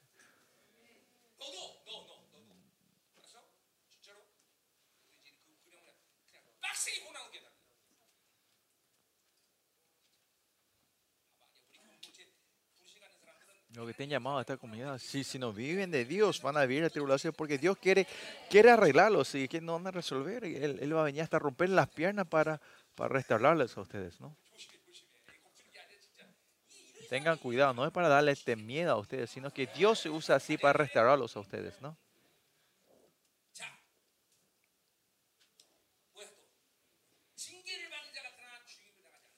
Y sean eh, como castigados, mas no muertos, ¿no? Y esto es el Salmo, ¿no?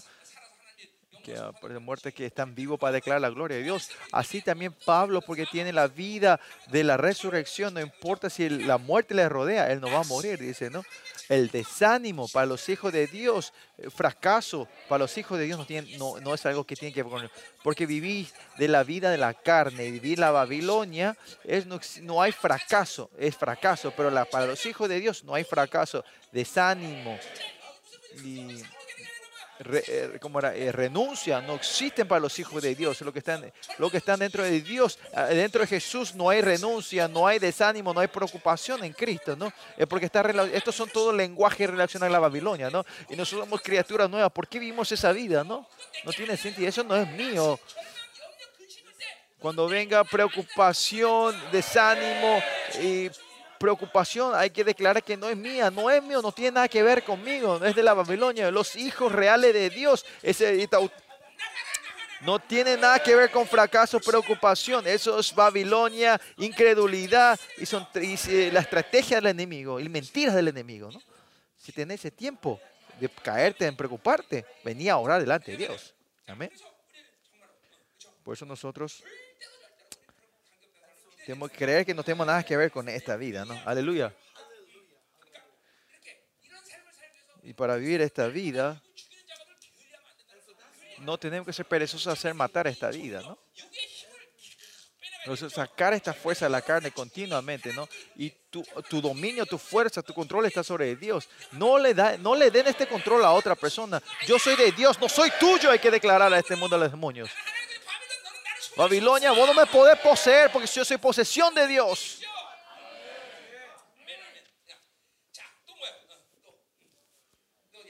Versículo 10. Ya estamos terminando como entristecidos, mas siempre gozosos. Entristecimiento y gozo, ¿no? Si vivimos de la carne, siempre va a haber tristeza, va a haber preocupación, preocupación y tristeza. Pero si vivimos del Espíritu, no importa en qué situación, es gozo. Podemos regocijarnos en toda situación. Yo siempre dije esto, ¿no? el hermano Kim, que cuando murió su hijo, falleció. En ese momento, cuando supe la voluntad de Dios, el gozo de Dios empezó a cubrirnos ah, delante de esa muerte, ¿no? Ustedes se acuerdan en, eh, en el funeral de, de, Enoch, era, éramos, estamos celebrando y la gente al lado vinieron a, pedirnos que nos calláramos un poquito, ¿no? Porque era, estamos en mucho barullo de gozo, ¿no? Pero al mismo tiempo, si hay una preocupación que Dios te da, ¿no? Si tristeza de Dios, si vivís de la carne y de este mundo, no puedes estar gozoso siempre, ¿no? Siempre tenga un arrepentimiento y tristeza, ¿no? Y es importante quién es el que controla y quién te está dando la tristeza y la alegría. Si el Espíritu Santo está guiando a la tristeza, tenga entristecerte y arrepentirte. Y si te lleva al gozo, tenga alegrarte, ¿no? Y cuando vemos en el capítulo 9, la tristeza, la tristeza de la voluntad de Dios es para llevarte a la salvación y al, al arrepentimiento, ¿no? Tenemos que poder arrepentirnos así cuando vivimos una vida que no es de Dios, ¿no? Tiene que ser claro dentro de nosotros, ¿no? Una vida de, de llorar y, de lloro o de risas tiene que uno lo otro tiene que ser la vida. Si tu vida está en medio, ¿no? Tu, tu cara está lleno de alegría o está lleno de lágrimas, tiene que ser uno lo otro, ¿no? Por acá hay mucha gente que son, no, no están normales, ¿no? Están riéndose o está lagrimeando, ¿no? Pues arrepintiendo o estar en el gozo, ¿no? Sigamos. ¿Qué más dice? Como pobres, más enriquecidos, enriqueciendo a muchos, ¿no? Esto es algo tremendo, ¿no? En este, eh, si bien la Biblia no importa Juan rico sea, hay limitaciones en los recursos, ¿no? Por eso el mundo, aunque no importa cuánto dinero tengan ustedes, al final esa persona es pobre, es siempre eh, no saben dar, no pueden a lo otro, ¿no? Pero usted por eso tiene que tener la esencia, la riqueza de Dios para poder. Usted sabe lo que tiene dinero, no es que hacen bendecir al otro. Lo mismo la ofrenda. Eh, eh, eh, lo que tiene la abundancia de Dios viene ese, ese relax, esa libertad para ofrendar, ¿no? En Corintios que dice, dice que la creación es tuya, ¿no? Esencialmente, si la creación es de Dios y, nos dio esa potestad eh, de, ese, señorío, usted tiene que creer en esa abundancia. Esto no es un pensamiento positivo, sino que cuando tenés, la riqueza de Dios, no vas a vivir una vida eh, tacaña, ¿no? No vas a ser tacaña, ¿no? Sí, a dura pena si vivís para ti como hijo de Dios, está, no es, usted no tiene que pensar porque no tengo dinero, yo soy pobre, yo solo puedo cubrirme para mí, no. Eso es mentira, no. En mi iglesia también, cuando yo comencé esta iglesia, le dije a ustedes también, ¿no? Alguien, eh, el año que comenzamos ya empezamos a mandar ofrendas de 60 mil dólares de, de misiones a otros. No porque la iglesia tiene dinero, sino porque yo creí en la abundancia de Dios, ¿no? Yo cuando era pobre, yo siempre le di, no recibí. Y porque esencialmente cuando vivía la abundancia y la riqueza, yo tenía ese relax, esa libertad de poder dar a otros, ¿no? Y ese porque yo soy pobre, yo no le puedo dar a otro y solo tengo que cubrir mis comidas, ¿no? Es porque no saben el reino de Dios. Es verdad. Es porque tengan dinero, no es que ustedes puedan tener esa libertad de darles a otros. esta abundancia de Dios. No tienen que perder de vista esto ustedes. Nuestra iglesia Yolván, en la gracia de Dios, en todo este tiempo, los pasados 24 años, siempre hubo una abundancia. ¿Dónde viene? Es, es porque tenemos la abundancia del reino de Dios. Creemos, eh, es siempre dar y dar y dar. ¿No es así? Miren así. ¿Hay un millonario en esta tierra? No, no hay nadie. ¿no? Pero es raro que nosotros continuamente fuimos dando, eh, ofrendando a otros hacia afuera. Usamos casi 40 millones de dólares hasta ahora, ¿no? Y todavía estamos mandando ofrendas afuera a los exteriores, ¿no? Usted tiene que poder ver esto, que el reino, la abundancia del reino de Dios es así importante. No es algo que no la abundancia que Dios le da a nos, eh, que este Babilonia me dio. Los hijos de Dios, reino de Dios, no viven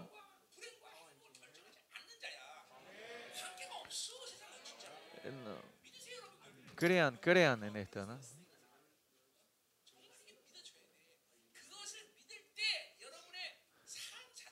Pues nuestra vida en sí, lo que usted come, todo esto, eh, van a ver esa abundancia.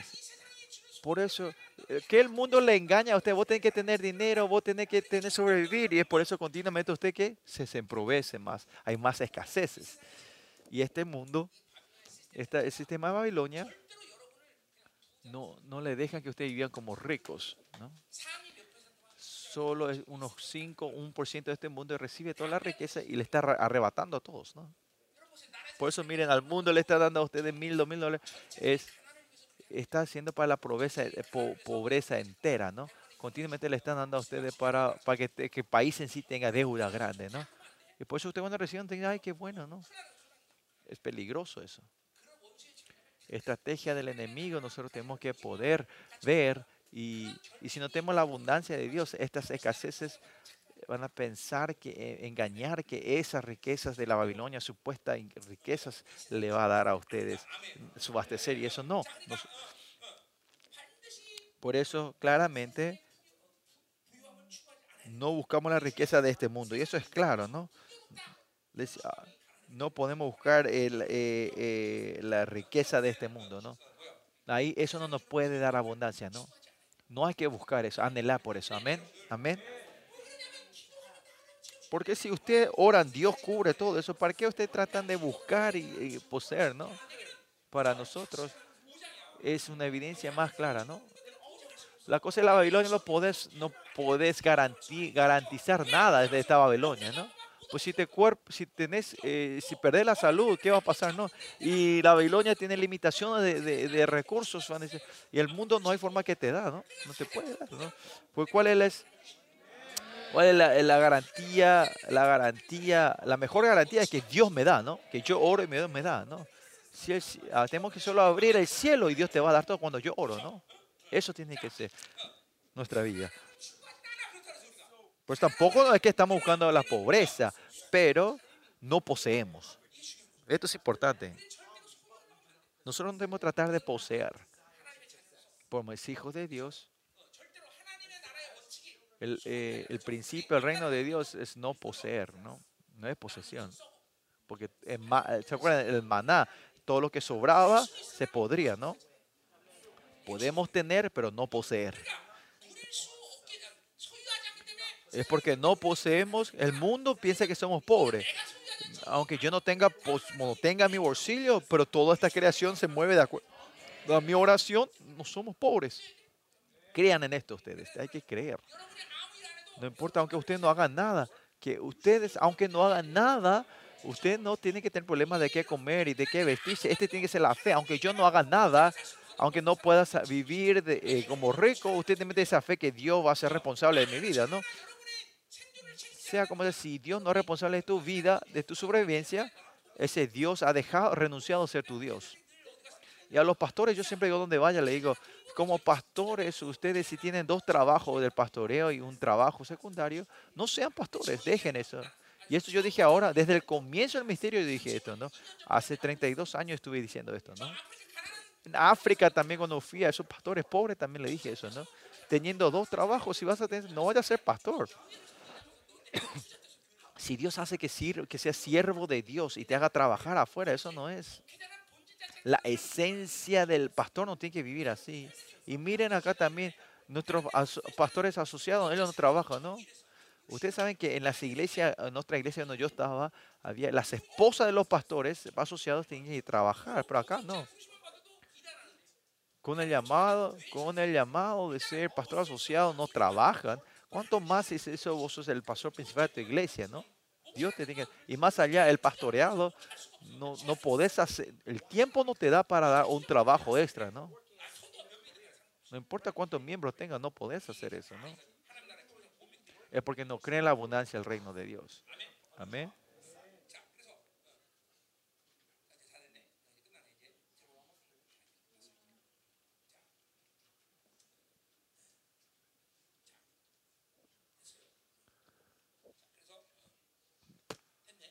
Ya está, ¿eh? ya llegamos, ¿no? ¿Eh? Decimos todo, ¿no? Como no teniendo nada más poseyéndolo todo, ¿no? Una vez más, aunque seamos pobres, enriquecemos, enriqueciendo a muchos, ¿no? Es algo tremendo, ¿no? Miren nuestra iglesia, cuán pobre es esta iglesia, miren, en nuestras paredes está, pero cuánta gente Dios ha enriquecido mediante nuestro ministerio, nuestra iglesia, ¿no? No solo dinero, le dimos el evangelio también, eh, mediante la ofrenda de ustedes, hasta, el fin, hasta Argentina, hasta el fin del mundo de Argentina, allá abajo, donde es el más lejos de nosotros, ahí también mandamos ofrenda, ¿no?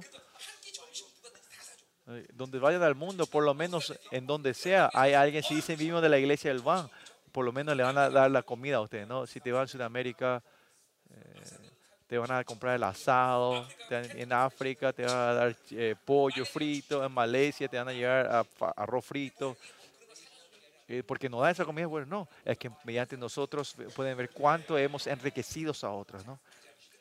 Ya estamos terminando.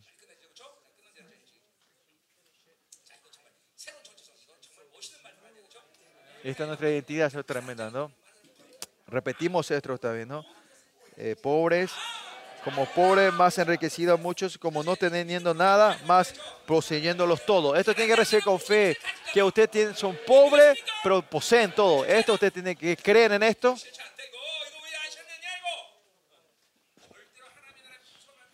Lo que tiene la abundancia del reino de Dios no van a, no, van a perder, no, son, no hay escasez. Y esta Babilonia, Babilonia hace que fracase esa riqueza de Dios en tu vida. ¿no? En mis 32 años viviendo de Dios, eh,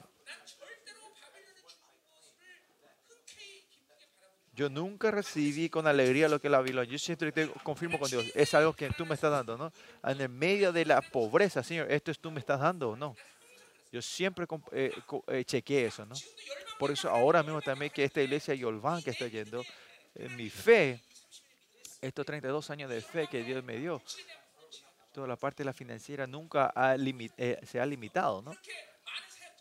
con muchos ministros y pastores que están en nuestra iglesia. El mundo ahora, toda la iglesia grande también dice que, eh, que los pastores asociados están haciendo un gremio, un gremio para que eh, no, no, no le, no, ¿cómo era? No, se le están cortando los pastores por la pobreza, ¿no? Y, ¿no? y en esa iglesia grande también.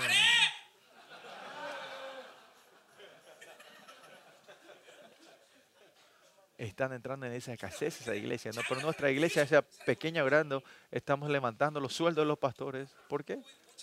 Es porque somos, no, porque los chicos están creciendo, ¿no? ¿Qué le vamos a hacer, no? Que me duele el corazón, no le puedo dar más, ¿no?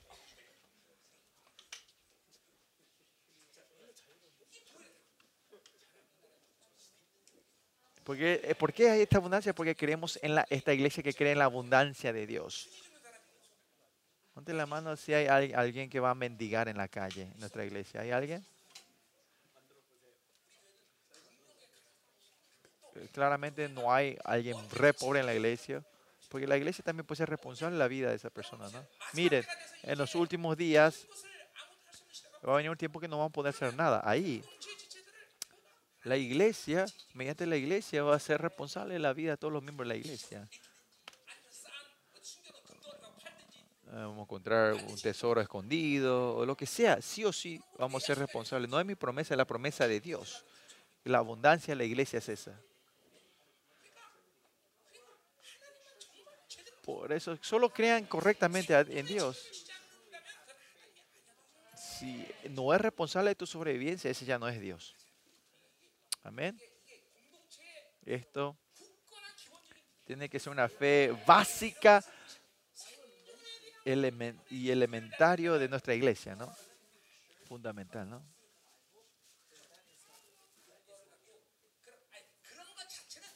Con esto en sí. No, ni, ni levante oración de eso, ¿no? De qué comer, qué vestirme, esas preocupaciones no tiene que ser tema de oración. Da vergüenza eso. ¿Pueden? ¿Pueden vivir esta vida? Memorícense esto que dice, ¿no? Pobre más enriquecimos mucho, no, no, pasando, pero poseemos todos, ¿no? Aleluya. Y yo puedo creer en esto completamente. ¿Ustedes pueden? Vos, creer, tenés que creer en esto, ¿no?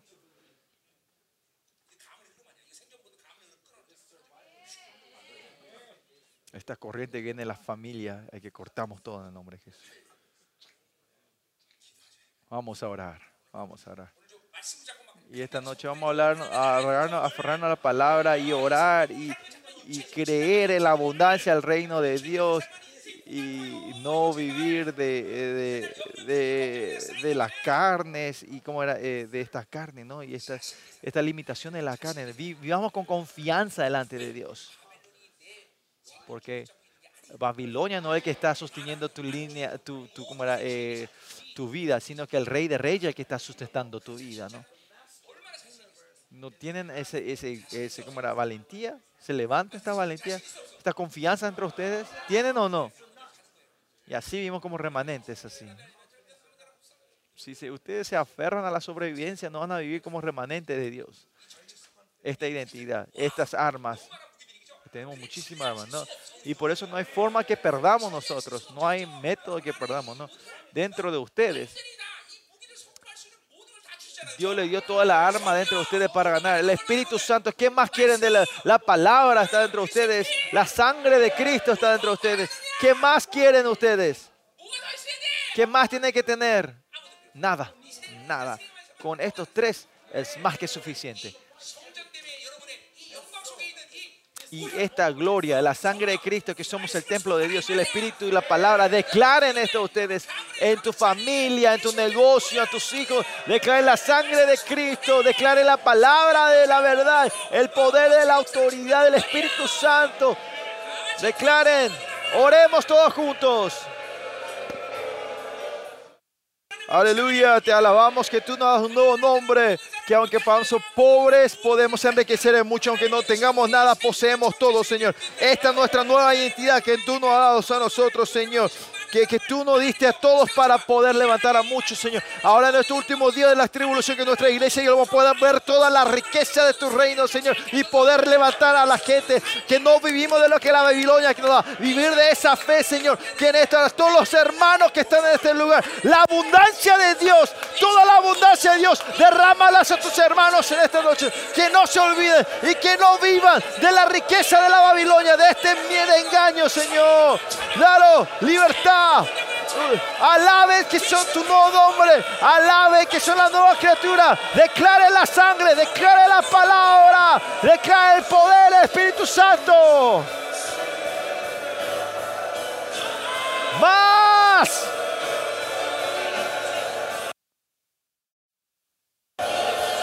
Oh, Rey, ven en este lugar. Úngelo. Ayúdanos a creer en tu en tu abundancia y en tu riqueza.